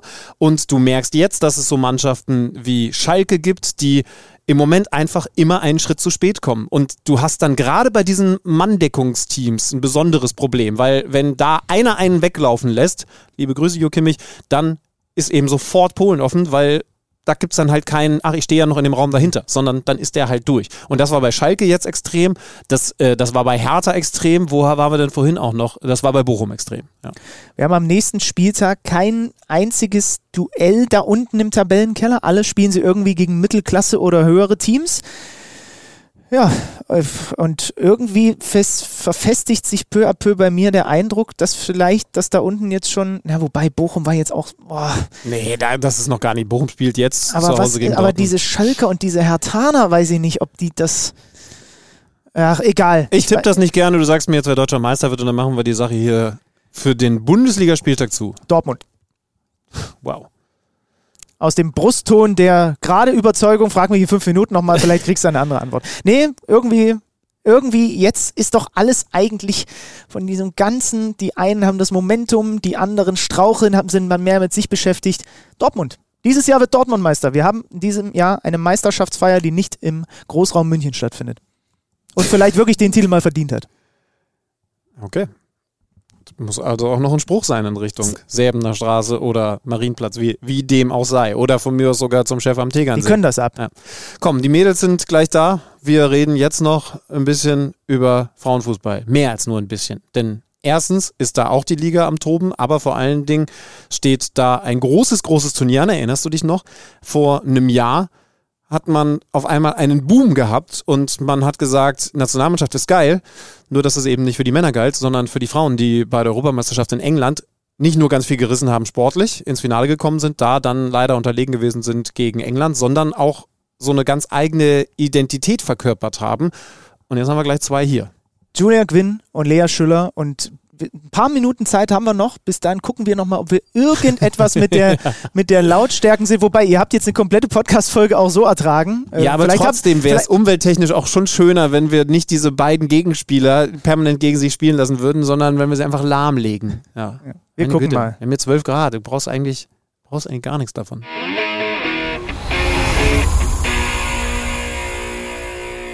Lange habe ich mich nicht so unsportlich gefühlt wie in diesem Moment. Das kann ich von mir nicht behaupten. Ja, wir hätten es ahnen können, als wir irgendwann einen Podcast, ähm, der eben mit Fußballprofi zu tun hat, angefangen haben, dass meistens die, die Athleten, Athletinnen auf der anderen Seite sitzen. Aber jetzt haben wir hier zwei Damen, die in Sportoutfits sitzen. Ihr kommt nicht direkt vom Training, ne? Also erstmal schönen guten Tag, Julia Gwynn, Lea Schiller. Hi. Nee, dafür, habt Hallo, ihr beiden. dafür seid ihr nicht verschwitzt genug. Ja. Die sind doch fit. Die, die können trainieren und schwitzen nicht. schwitzen nicht. Die sind nicht wie ich. Ja, wir, wir, wir schwitzen hier seit einer halben Stunde, weil wir die Heizung nicht reguliert bekommen, aber ähm, das sind so unsere Probleme. Schön, dass ihr da seid. Äh, wir freuen uns tatsächlich sehr. Hier in Berlin, in der Hauptstadt, obwohl, wir, obwohl ihr, habe ich das richtig recherchiert, jetzt ja nicht zwingend äh, Großstadtmädels seid, ne? Also du bist, ich habe es mir extra noch notiert, ursprünglich aus Tönniswurst? Tön, Tön, Tönnis, Aus Krefeld. Ich wurde da geboren, aber ich war nur im Krankenhaus da. Das ist aber tatsächlich in der Nähe. Ne? Als ich das gelesen habe, ganz ehrlich, ich hätte so, Tönniswurst hätte ich Richtung. Skandinavien gepackt oder so. Tönisforst. Okay. Du hast einfach nur falsch ausgesprochen. Ja, genau. Ja, all die Jahre. Ja. Okay, aber das heißt, es ist da auch irgendwo im Westen. Äh, Ja, genau. Okay. Und, äh, und bei dir ist es Eiling. Bodensee. Richtig, ja, ich bin aus dem Süden, ähm, vom Bodensee, aus Friedrichshafen, ähm, aber da auch sehr ländlich aufgewachsen. Also überhaupt nichts mit Großstadt oder Allgemeinstadt. Das war ja voll auf dem Dorf, würde ich sagen. Aber Dialekt relativ wenig, oder? Zum Glück. Oder Ich könnte habe kann mir aber auch abgewöhnt, anders. ja, sonst muss ich mir nur Sprüche anhören. Aber wenn ich zu Hause bin, dann rutscht man schon mehr wieder rein. Das kenne also, ich. Das kenne ich. Wenn ich mit meinen Eltern rede, ist es ganz schlimm.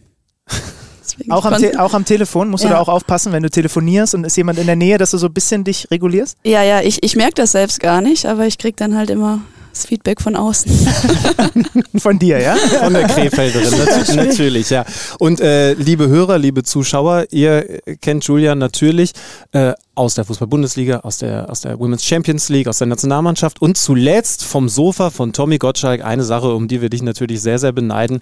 Direkt mal Hand aufs Herz, wir wollen hier ehrlich zueinander sein. Was ist krasser? Ähm, Wetten das, immerhin ja Heimspiel, war in Friedrichshafen oder Kicker meets the Zone in so einer wilden Großstadt wie Berlin. Ich weiß gar nicht, was sie darauf antworten. Ganz ehrlich sein, Also- Tommy wird damit klarkommen mit der Antwort. Ich finde es schön, dass, wir, mal- dass ihr meinen Namen richtig ausspricht. War da was? Aber gar, hat man gar nicht mitbekommen. Juliane hat er gesagt. richtig, ne? ja. Richtig. Zweimal sogar, ja. Ja. ähm, hat er sich später nochmal entschuldigt eigentlich? Oder, oder, oder, also, das ist ja wirklich, ne, du hast einen großen Vorteil. Also haben wir nicht alle als Kind irgendwann mal gesagt, da würde man gerne mal sein äh, und, und auf diesem riesigen Sofa, auf dem man wohnen könnte, sitzen. Wie läuft das ab, wenn wir dich jetzt mal da haben? Kommt der vorher vorbei? Du warst ja mit Poppy da und, und es gibt Smalltalk, so wie ich das immer von Markus Lanz höre, oder, oder ist es einfach so, der große Tommy wird irgendwann mit dem Hubschrauber eingeflogen und dann sitzt ihr eigentlich alle schon da? Ähm, also ihn hat man vorher gar nicht gesehen tatsächlich. Wir haben die ganze Crew kennengelernt, alle, die sonst noch auf dem Sofa sitzen durften. Ähm, war mega cool. Wir haben ja dann auch den ganzen Abend ähm, von, von Backstage angeschaut und bis wir dann eben raus durften. Aber Thomas Gottschalk kam, glaube ich, pünktlich zu Sendungsbeginn. Du meinst, du meinst Tobias Gottschalk. Richtig.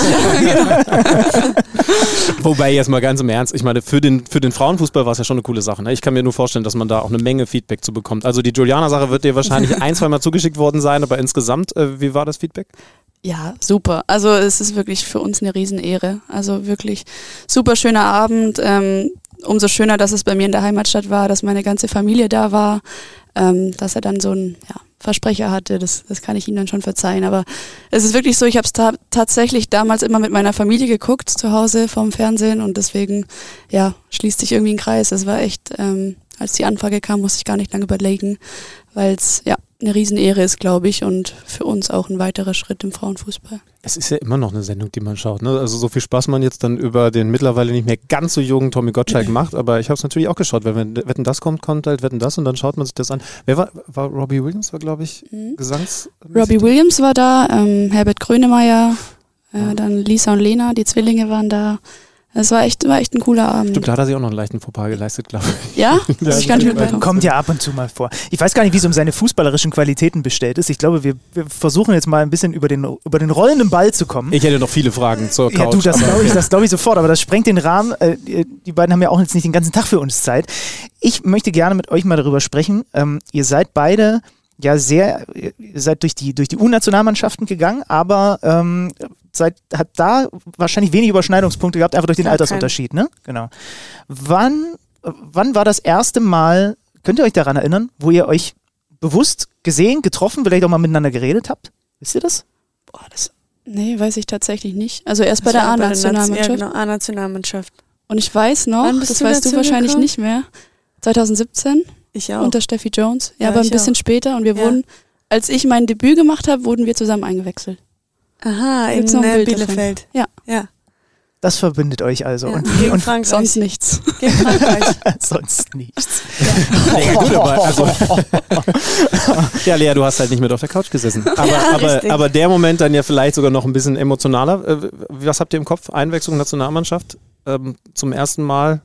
Und man kann tatsächlich sagen, Nationalspielerin für Deutschland. Also wenn man früher immer gesagt hat, wetten, das ist aufregend, das ist nochmal eine andere Dimension, vermute ich. Ja, bei mir war es tatsächlich so, ähm, dass ich eingewechselt wurde, wo wir 3-1 oder so zurücklagen. ähm, das war ein Quali-Spiel gegen Island ähm, und ich habe dann noch ein Tor gemacht. Wir haben trotzdem verloren. Aber es war trotzdem natürlich ein überragendes Gefühl, dann das erste äh, A-Länderspiel zu machen. Ja, kann man eigentlich gar nicht so richtig beschreiben. Das ist natürlich eine riesengroße Ehre, wenn man dann endlich mal quasi für Deutschland aufläuft. Ähm, ja. Ich kann das ja gar nicht so nachempfinden, weil bei mir stand das nie zur Debatte, dass ich vielleicht mal in irgendeiner U-Nationalmannschaft oder sonstigem spiele. Ab welcher U-Nationalmannschaft beginnt man darüber nachzudenken, wie es wohl ist, A-Nationalspielerin zu sein? Also wahrscheinlich schon früh, oder? Ja, ich glaube schon immer. Also man hat den Traum schon immer, wenn man dann mal den Adler auf der Brust trägt, auch wenn es nur U15 ist, aber es ist irgendwie was ganz Besonderes, weil du gegen andere Nationen spielst und ich glaube, ab der Ich habe U17, U15 gar nicht gespielt. nein, ich glaube, ab der U17 gibt's dann ja auch Turniere, wo du dann auch äh, Europameisterschaft genau. und Weltmeisterschaft spielst und ja, das ist dann schon was Besonderes, wenn man sich dann auch mit den Besten misst und nicht nur in einem Freundschaftsspiel, sondern eben ja dann auch in einem Wettbewerb und Ja. Du hast U15 nicht in der Nationalmannschaft Nee. gespielt? Mhm.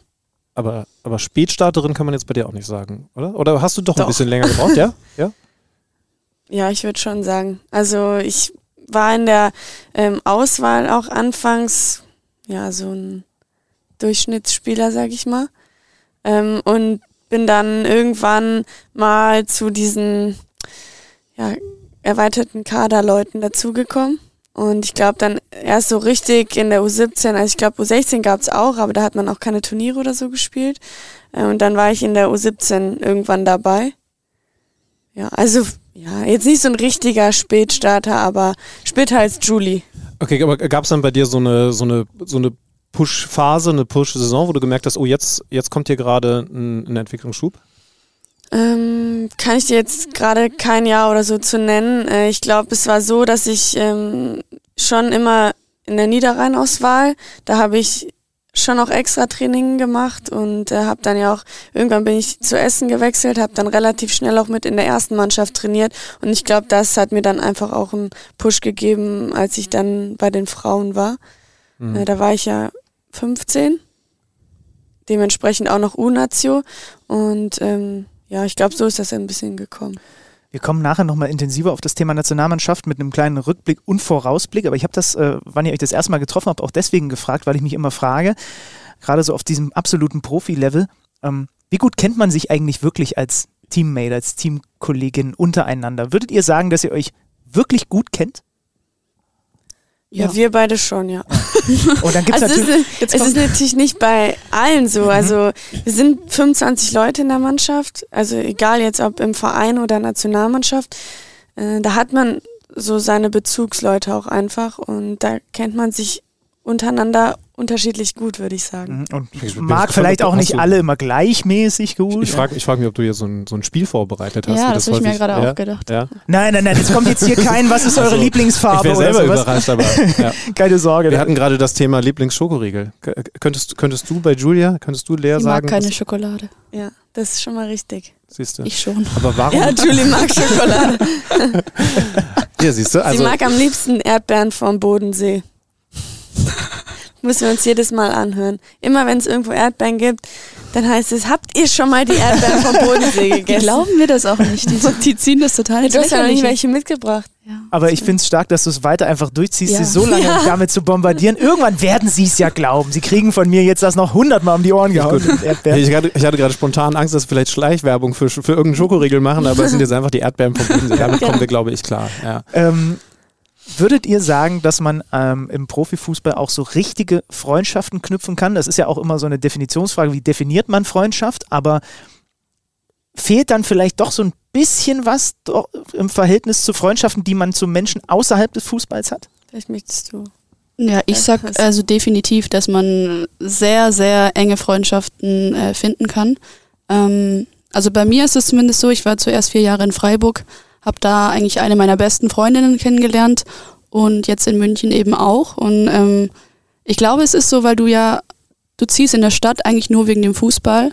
Du kennst ja außer, außerhalb keine ja, anderen Personen und du verbringst halt die meiste Zeit auch irgendwie gemeinsam.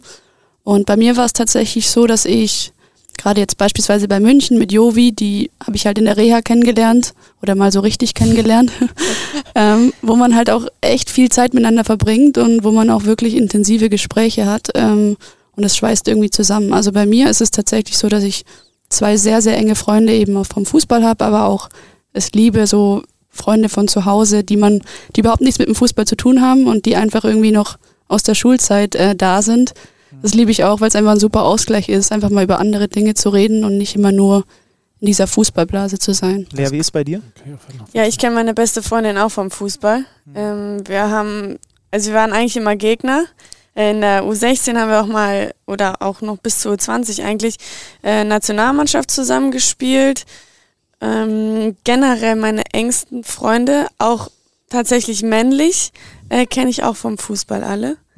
Ähm, trotzdem finde ich es auch erfrischend, wenn man mal irgendwie Leute dabei hat, die man nicht vom Fußball kennt, weil die haben dann auch keine Ahnung und die wollen dann vielleicht auch gar nicht unbedingt so viel über Fußball wissen und das ist dann auch mal ganz nett, wenn man nicht die ganze Zeit über Fußball redet. Ja, irgendwann, äh, irgendwann ist es doch auch nervig, oder? Also ich kenne es bei mir zum Beispiel, wenn ich, wenn ich auf Heimatbesuch bin und also ich mag, ich habe es jetzt Ostern zum Beispiel wieder gehabt, war auf dem Osterfeuer äh, bei mir in Bardorf und ich mag es total, die alle wieder zu treffen, aber es ist natürlich klar, dass sie, also selbst bei, bei mir und ich stehe ja nur am Spielfeldrand, aber dann sagen so, und wie ist es und da und was ist da und wie war der im Interview und so weiter. Und wenn ich ganz ehrlich bin, dann habe ich da gar nicht so Lust drauf. Also jetzt in, in deinem Fall hätte ich wahrscheinlich viel mehr Lust darüber zu reden, wie, sind, wie, wie ist der aktuelle Jahrgang der Erdbeeren hier. so, und, äh, Verständlich, ja. ja, äh, wir haben leider nichts in, in Bardorf, worüber man da, da so reden kann.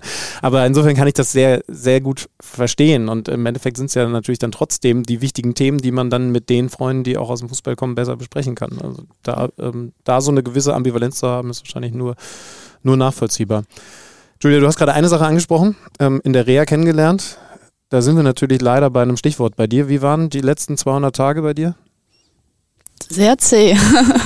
nee, ja, also ist ja der zweite Kreuzbandriss und ich muss tatsächlich sagen, es war natürlich anfangs genau derselbe Schock und derselbe Schmerz, aber ich glaube schon, dass ich dieses Mal deutlich besser damit umgehen kann. Also meine Mama sagt immer, dir, dieses Mal fällt es überhaupt nicht schwer.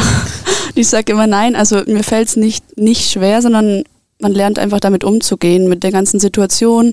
Es fällt einem auch leichter, weil man weiß, was auf einen zukommt. Ähm, man hat so, ich sag mal, seinen engen Kreis mit Operateur, mit Physios, mit Reha-Trainer, wo man einfach weiß, man weiß die Abläufe, man kennt es, es ist natürlich trotzdem eine sehr, sehr lange und kräftezehrende Zeit, aber ähm, ich glaube schon, dass ich es dieses Mal deutlich besser wegstecke. Wenn dein- ich dein- was dazu sagen darf. Bitte, ja. Äh, also auf jeden Fall. Ich finde, Julie macht es nicht, dass sie es beim letzten Mal schlecht gemacht hätte. sie macht es richtig gut. Also man kriegt, man kriegt nicht nichts von ihr mit, aber sie ist nicht schlecht drauf. Man sieht immer, wie sie hart trainiert und wirklich jedes Mal, wenn wir auf die Fläche kommen, dann ist sie meistens auch da. Ähm, man sieht einfach, wie sie einfach durchzieht, weil ich auch das Gefühl habe, sie hat halt ein Ziel. Und ähm, ja, also ich wünsche dir auch, dass, dass du es auf jeden Fall schaffst und äh, will dich auch so schnell wie möglich wieder bei der Mannschaft dabei haben. Aber sie macht es wirklich. Also ich habe gar nicht das Gefühl, dass es ihr schwer fällt und das finde ich richtig krass, nach, ja, nach dem zweiten Kreuzbandriss einfach so positiv zu sein. Ja, also ich finde, es klingt unglaublich, dass du sagst, es, es ist, oder deine Mama sagt es und du kannst es zumindest zu Teilen dann bestätigen, es, es, es fallen Dinge leichter, weil auf der anderen Seite steht natürlich, einmal ist Horror, zweites Mal können wir uns gar nicht vorstellen, wenn, wenn das, ja, man muss es ja auch mal für die Hörer sagen, innerhalb von so kurzer Zeit passiert. Ne? Also ich habe deinen dein Post, deswegen kam ich jetzt auf die 200 Tage schon richtig verstanden. Es sind jetzt 200 Tage vergangen ja. oder 201. Ich glaube, gestern hast genau. du es gerade gepostet. Ne? Das heißt also, äh, man muss mal überlegen, ne? das zweite Mal so eine lange Zeit jetzt wieder, wieder Reha. Dieses Mal war es, glaube ich, im Training, ne? Genau, was, aber was? auch bei der Nationalmannschaft. Ja. Genau. Hast, Lea, warst du dabei eigentlich? Ja. Kann, kannst du ziemlich nah dabei sogar. Ja? Mhm. ja. Wie, wie, war der Eindruck? Also habt ihr sofort auch diesen Gedanken gehabt, den ich dann, als ich es äh, in den Medien wahrgenommen habe, hatte?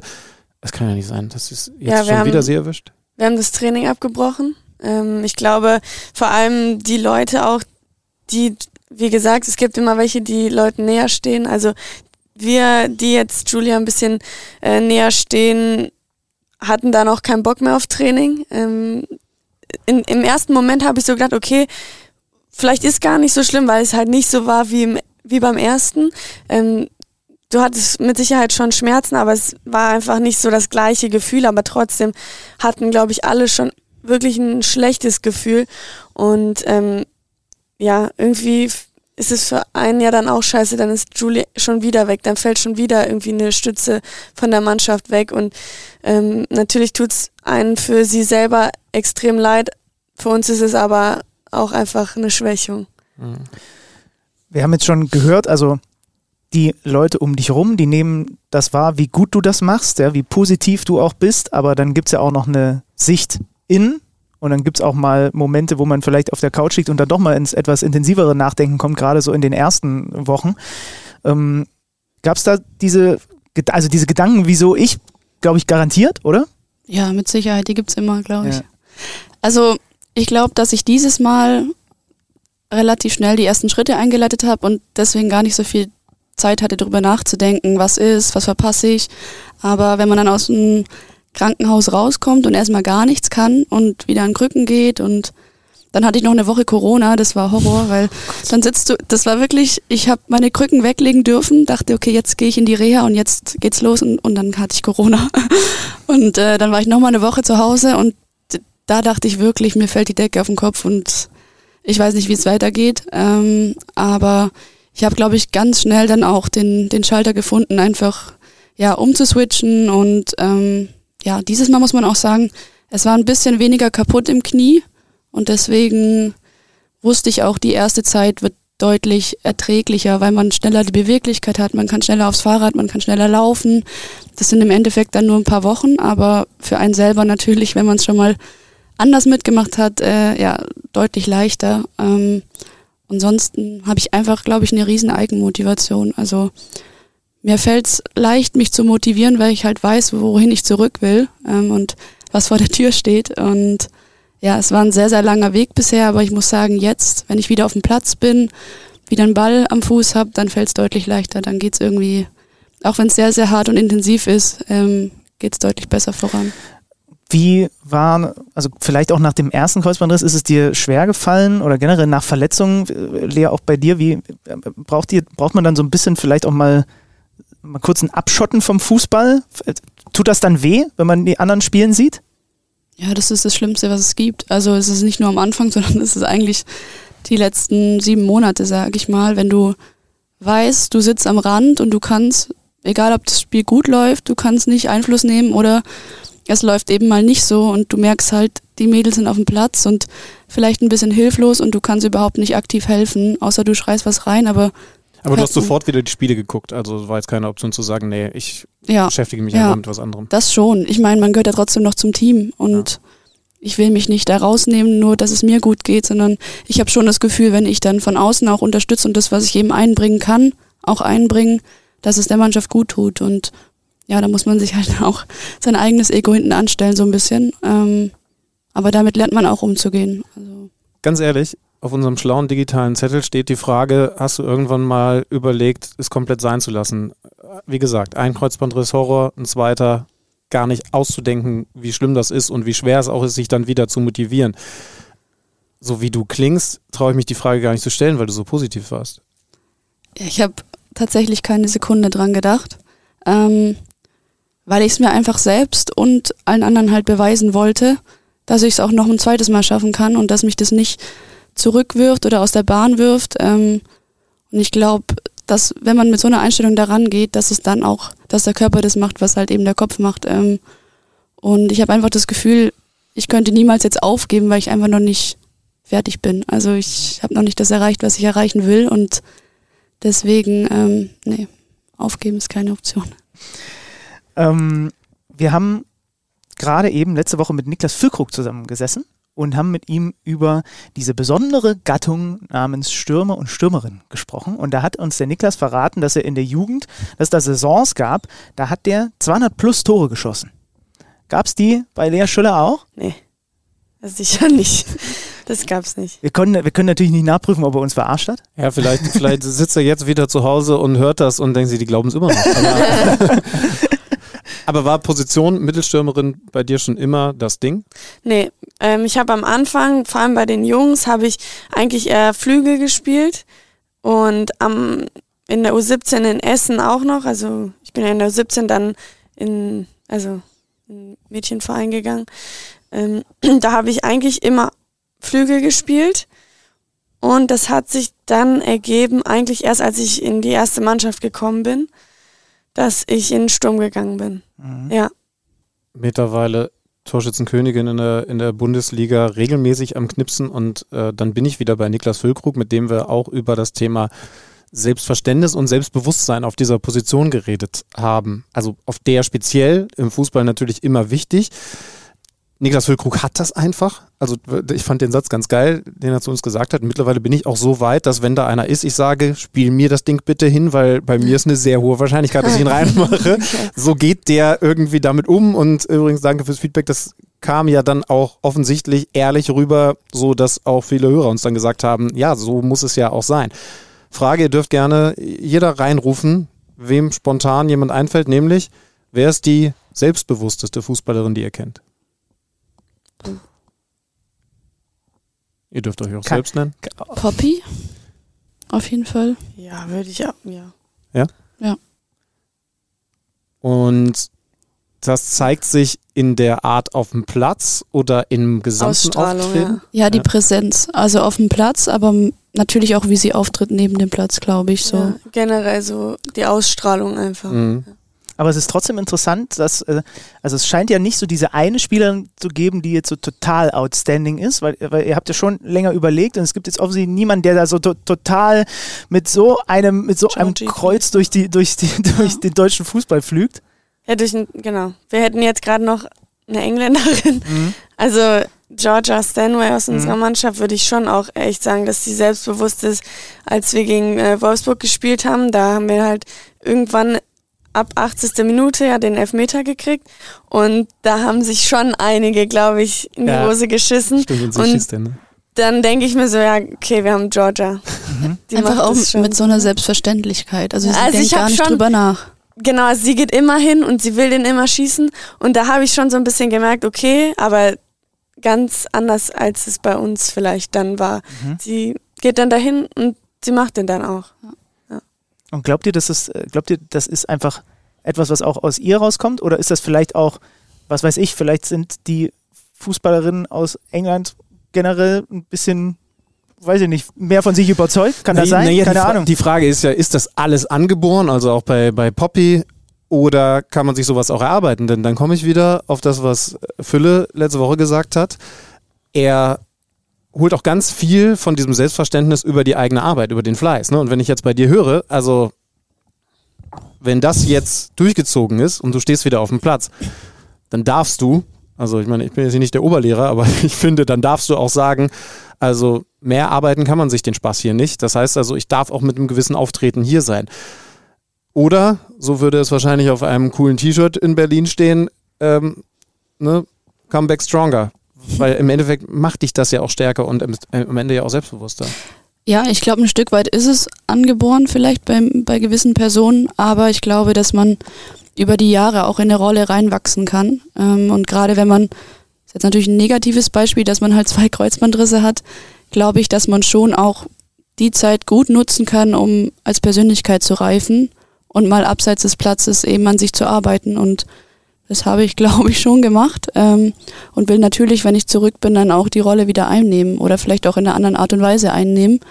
Ähm, aber ich glaube schon, dass man sich das auch Stück für Stück erarbeitet. Es ist auch ein Prozess. Ähm, auf dem Platz ist ein Prozess, aber auch neben dem Platz. Und ja, ich glaube, dass dann gerade so Turniere, wenn man klar wie eine Georgia Stanway vielleicht eine EM gewinnt, mhm. dann auch in so eine Rolle einfach selbstverständlicher reinwächst. Ähm, deswegen, ich glaube, ist einfach ein Prozess, den geht man und der eine nimmt so an, der andere so. Ich glaube nicht, dass jeder ein Sprachrohr werden muss, aber ähm, dass, glaube ich, über die Jahre man schon zu einer Führungsperson auch ja, heranwachsen kann. Lea, 2019 haben wir in dieser schönen Stadt schon mal miteinander geredet. Mhm. Auf die Gefahr, dass du jetzt sagst, ich erinnere mich gar nicht dran und ich weiß, das würde wehtun.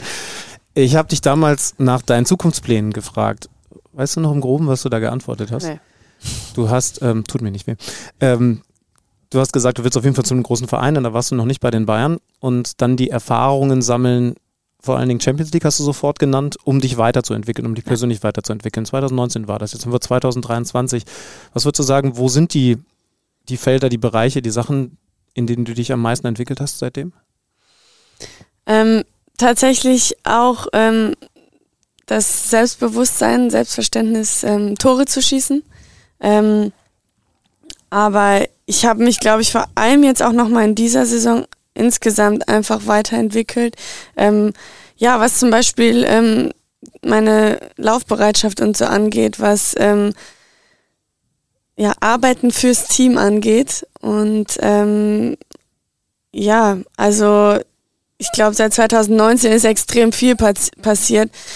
Ähm, ich bin jetzt meine dritte Saison bei Bayern und habe eben auch international Erfahrung sammeln können. Und ich glaube, dass gerade so auch die Champions League-Spiele ähm, die Spiele sind, die einen dann ja auch weiterbringt, weil man halt international gegen die besten Spielerinnen spielt, was man eben dann auch für ähm, Turniere braucht, die mit der Nationalmannschaft stattfinden.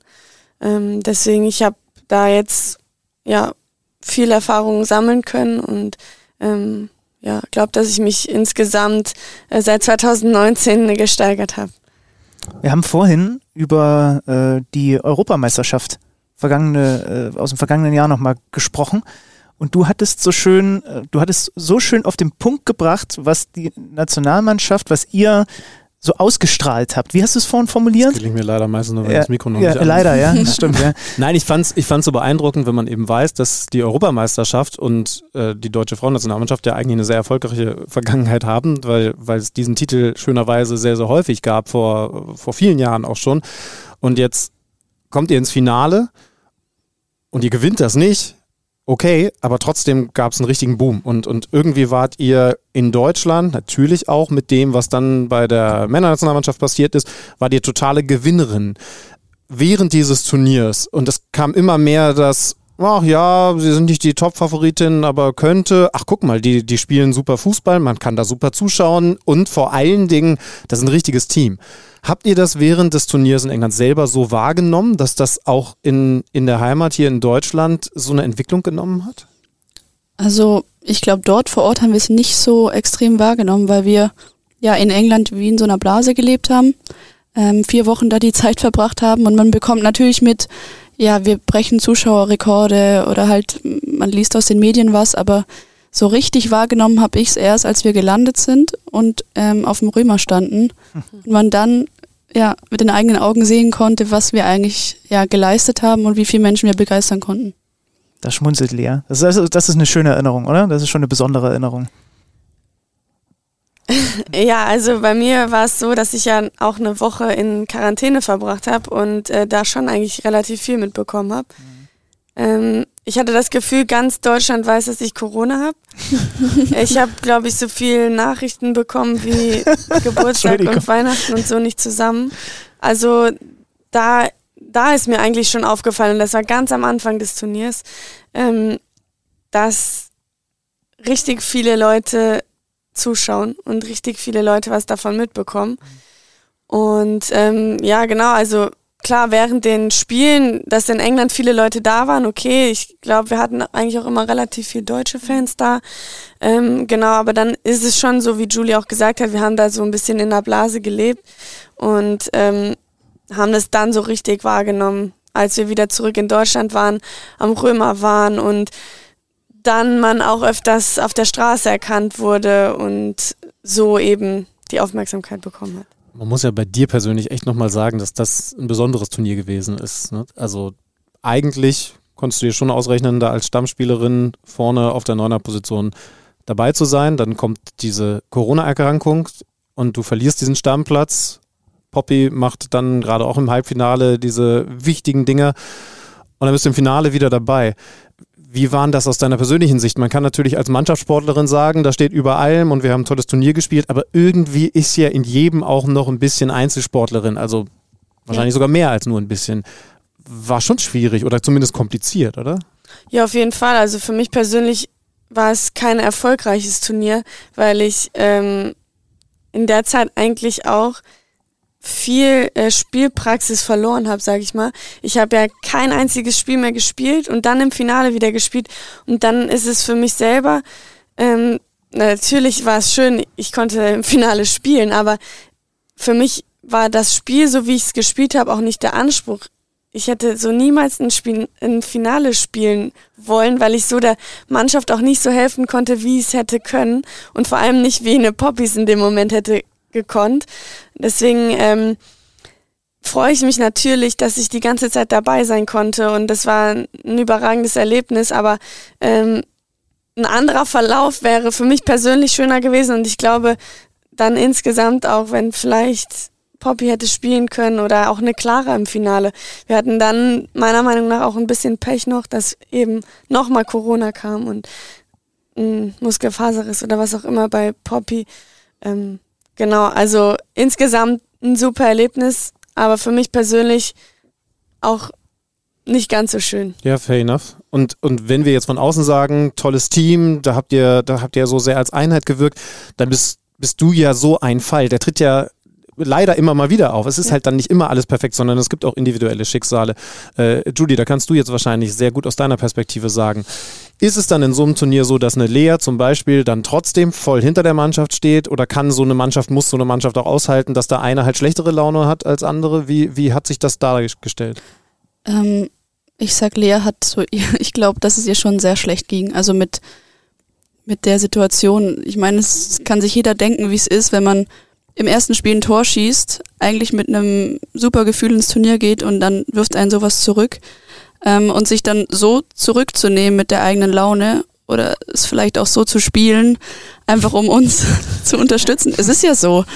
Ähm, man hat dir auf jeden Fall nie angemerkt, dass du, dass es dir persönlich gerade schlecht geht oder dass du da mit der Mannschaft irgendwie, also keine Ahnung, es kam bei uns nicht so an und das ist schon ein Riesenrespekt, glaube ich dass man in dem Moment es schafft, sich selbst zurückzunehmen für die Mannschaft, für den Mannschaftserfolg. Ähm, und ja, ich glaube, es gibt wenig Schlimmeres, als dann noch isoliert in einem Zimmer sitzen zu müssen. Ich meine, eine Verletzung ist das eine, aber sie konnte nicht mit uns essen, sie konnte nicht mit uns die Zeit verbringen, sie durfte nicht mal an die frische Luft gefühlt. Ähm, also ja, ziehe ich wirklich meinen Hut vor, wie du das auch, oder auch Clara natürlich ähm, das gemeistert habt. Wenn ich jetzt böse wäre, würde ich sagen, es war ja nur England und nicht Australien oder Neuseeland, wo du nicht ja, aber, was, aber, aber warte nur ganz kurz. Das, das, das, will ich jetzt noch einmal kurz von dir wissen. War es wirklich so hart und hast du dir wirklich vornehmen müssen, komm, sei gut zu den Mädels, du willst jetzt hier nicht negative Stimmung reinbringen, so viel Rechtfertigung du auch gehabt hättest? Hattest du Corona als Quarantäne war? Ja.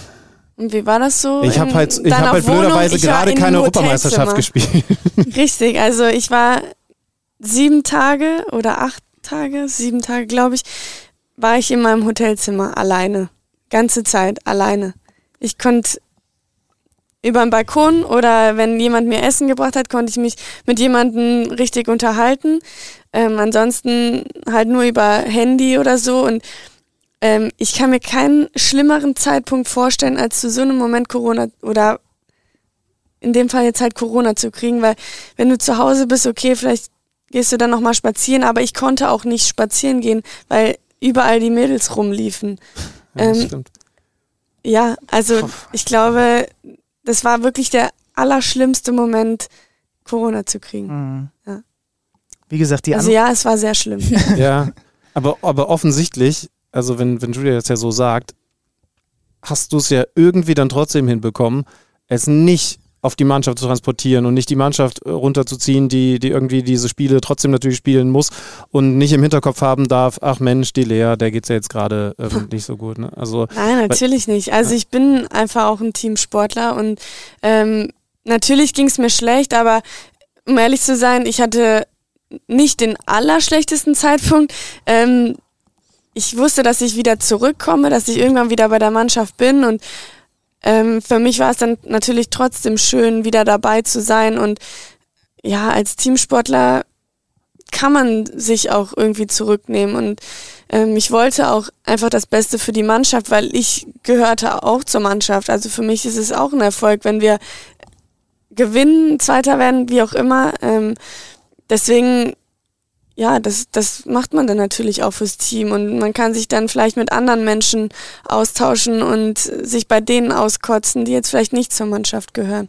Ähm, deswegen war mir das schon auch wichtig, dass das dann nicht irgendwie rüberkommt, die ist jetzt angepisst, dass sie nicht mehr spielt oder wie auch immer. Ja, also ich finde es deswegen so wichtig und so spannend, weil man sich eben die Frage stellt, warum sagt bei euch die ganze Nation geiles Team und ein paar Wochen, Monate später, sag mal, den Männern irgendwie passt das nicht so zusammen. Und weil ich diesen Kerl sehr gut kenne, Team wäre jetzt zu viel gesagt, aber weiß ich, dass er natürlich auch schon in die Zukunft blicken wollte. Da ist ja genau das wieder total wichtig. Genau, ich habe es mir zwar mit allen Engländern und Engländerinnen verscherzt und denen, die da wohnen, aber Versucht die zu retten. ja, äh, die, die Anreise wird ein bisschen länger fürs nächste Turnier. Ähm, wie war, war schon eine von euch äh, Neus Neuseeland, Australien? Nein? Nee, noch nie. First time. Ähm, So sprechen die da. da gehe geh ich von aus, ja, die sprechen bestimmt auch so schlecht aus wie ich.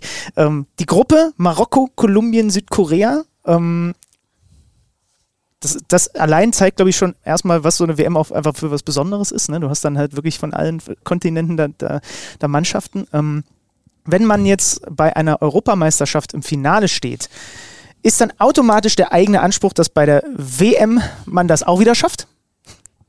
Also das heißt, das ist der, der Anspruch. Äh, Ich glaube, dass eine Europameisterschaft schon ähm, auch was Besonderes ist, weil ich glaube, dass die europäischen Mannschaften auch wirklich sehr gut sind. Aber eine WM ist einfach auch nochmal was anderes, weil man halt gegen Mannschaften spielt, gegen die man nicht so häufig spielt. Und das macht es eigentlich auch besonders schwer. Und unberechenbarer, ne? Ja, so genau. Ein bisschen. Ja, ja.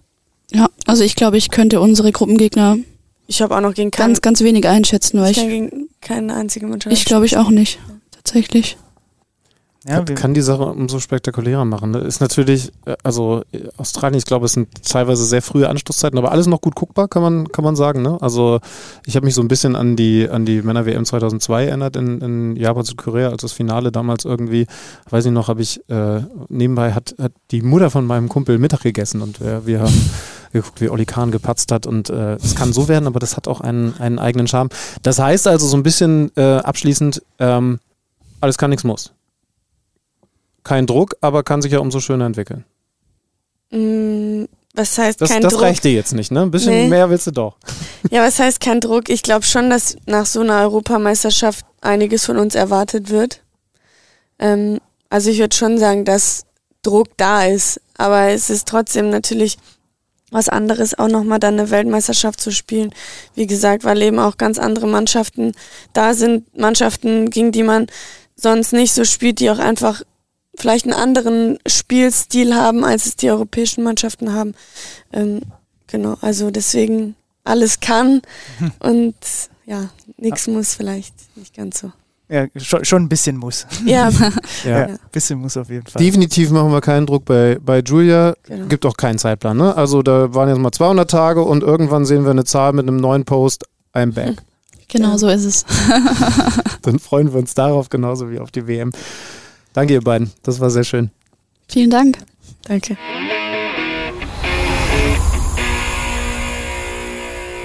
Das Schöne an dieser Podcast-Folge ist, dass pünktlich, wenn sie fast zu Ende ist, hier Ruhe eingekehrt ist in diesem Raum.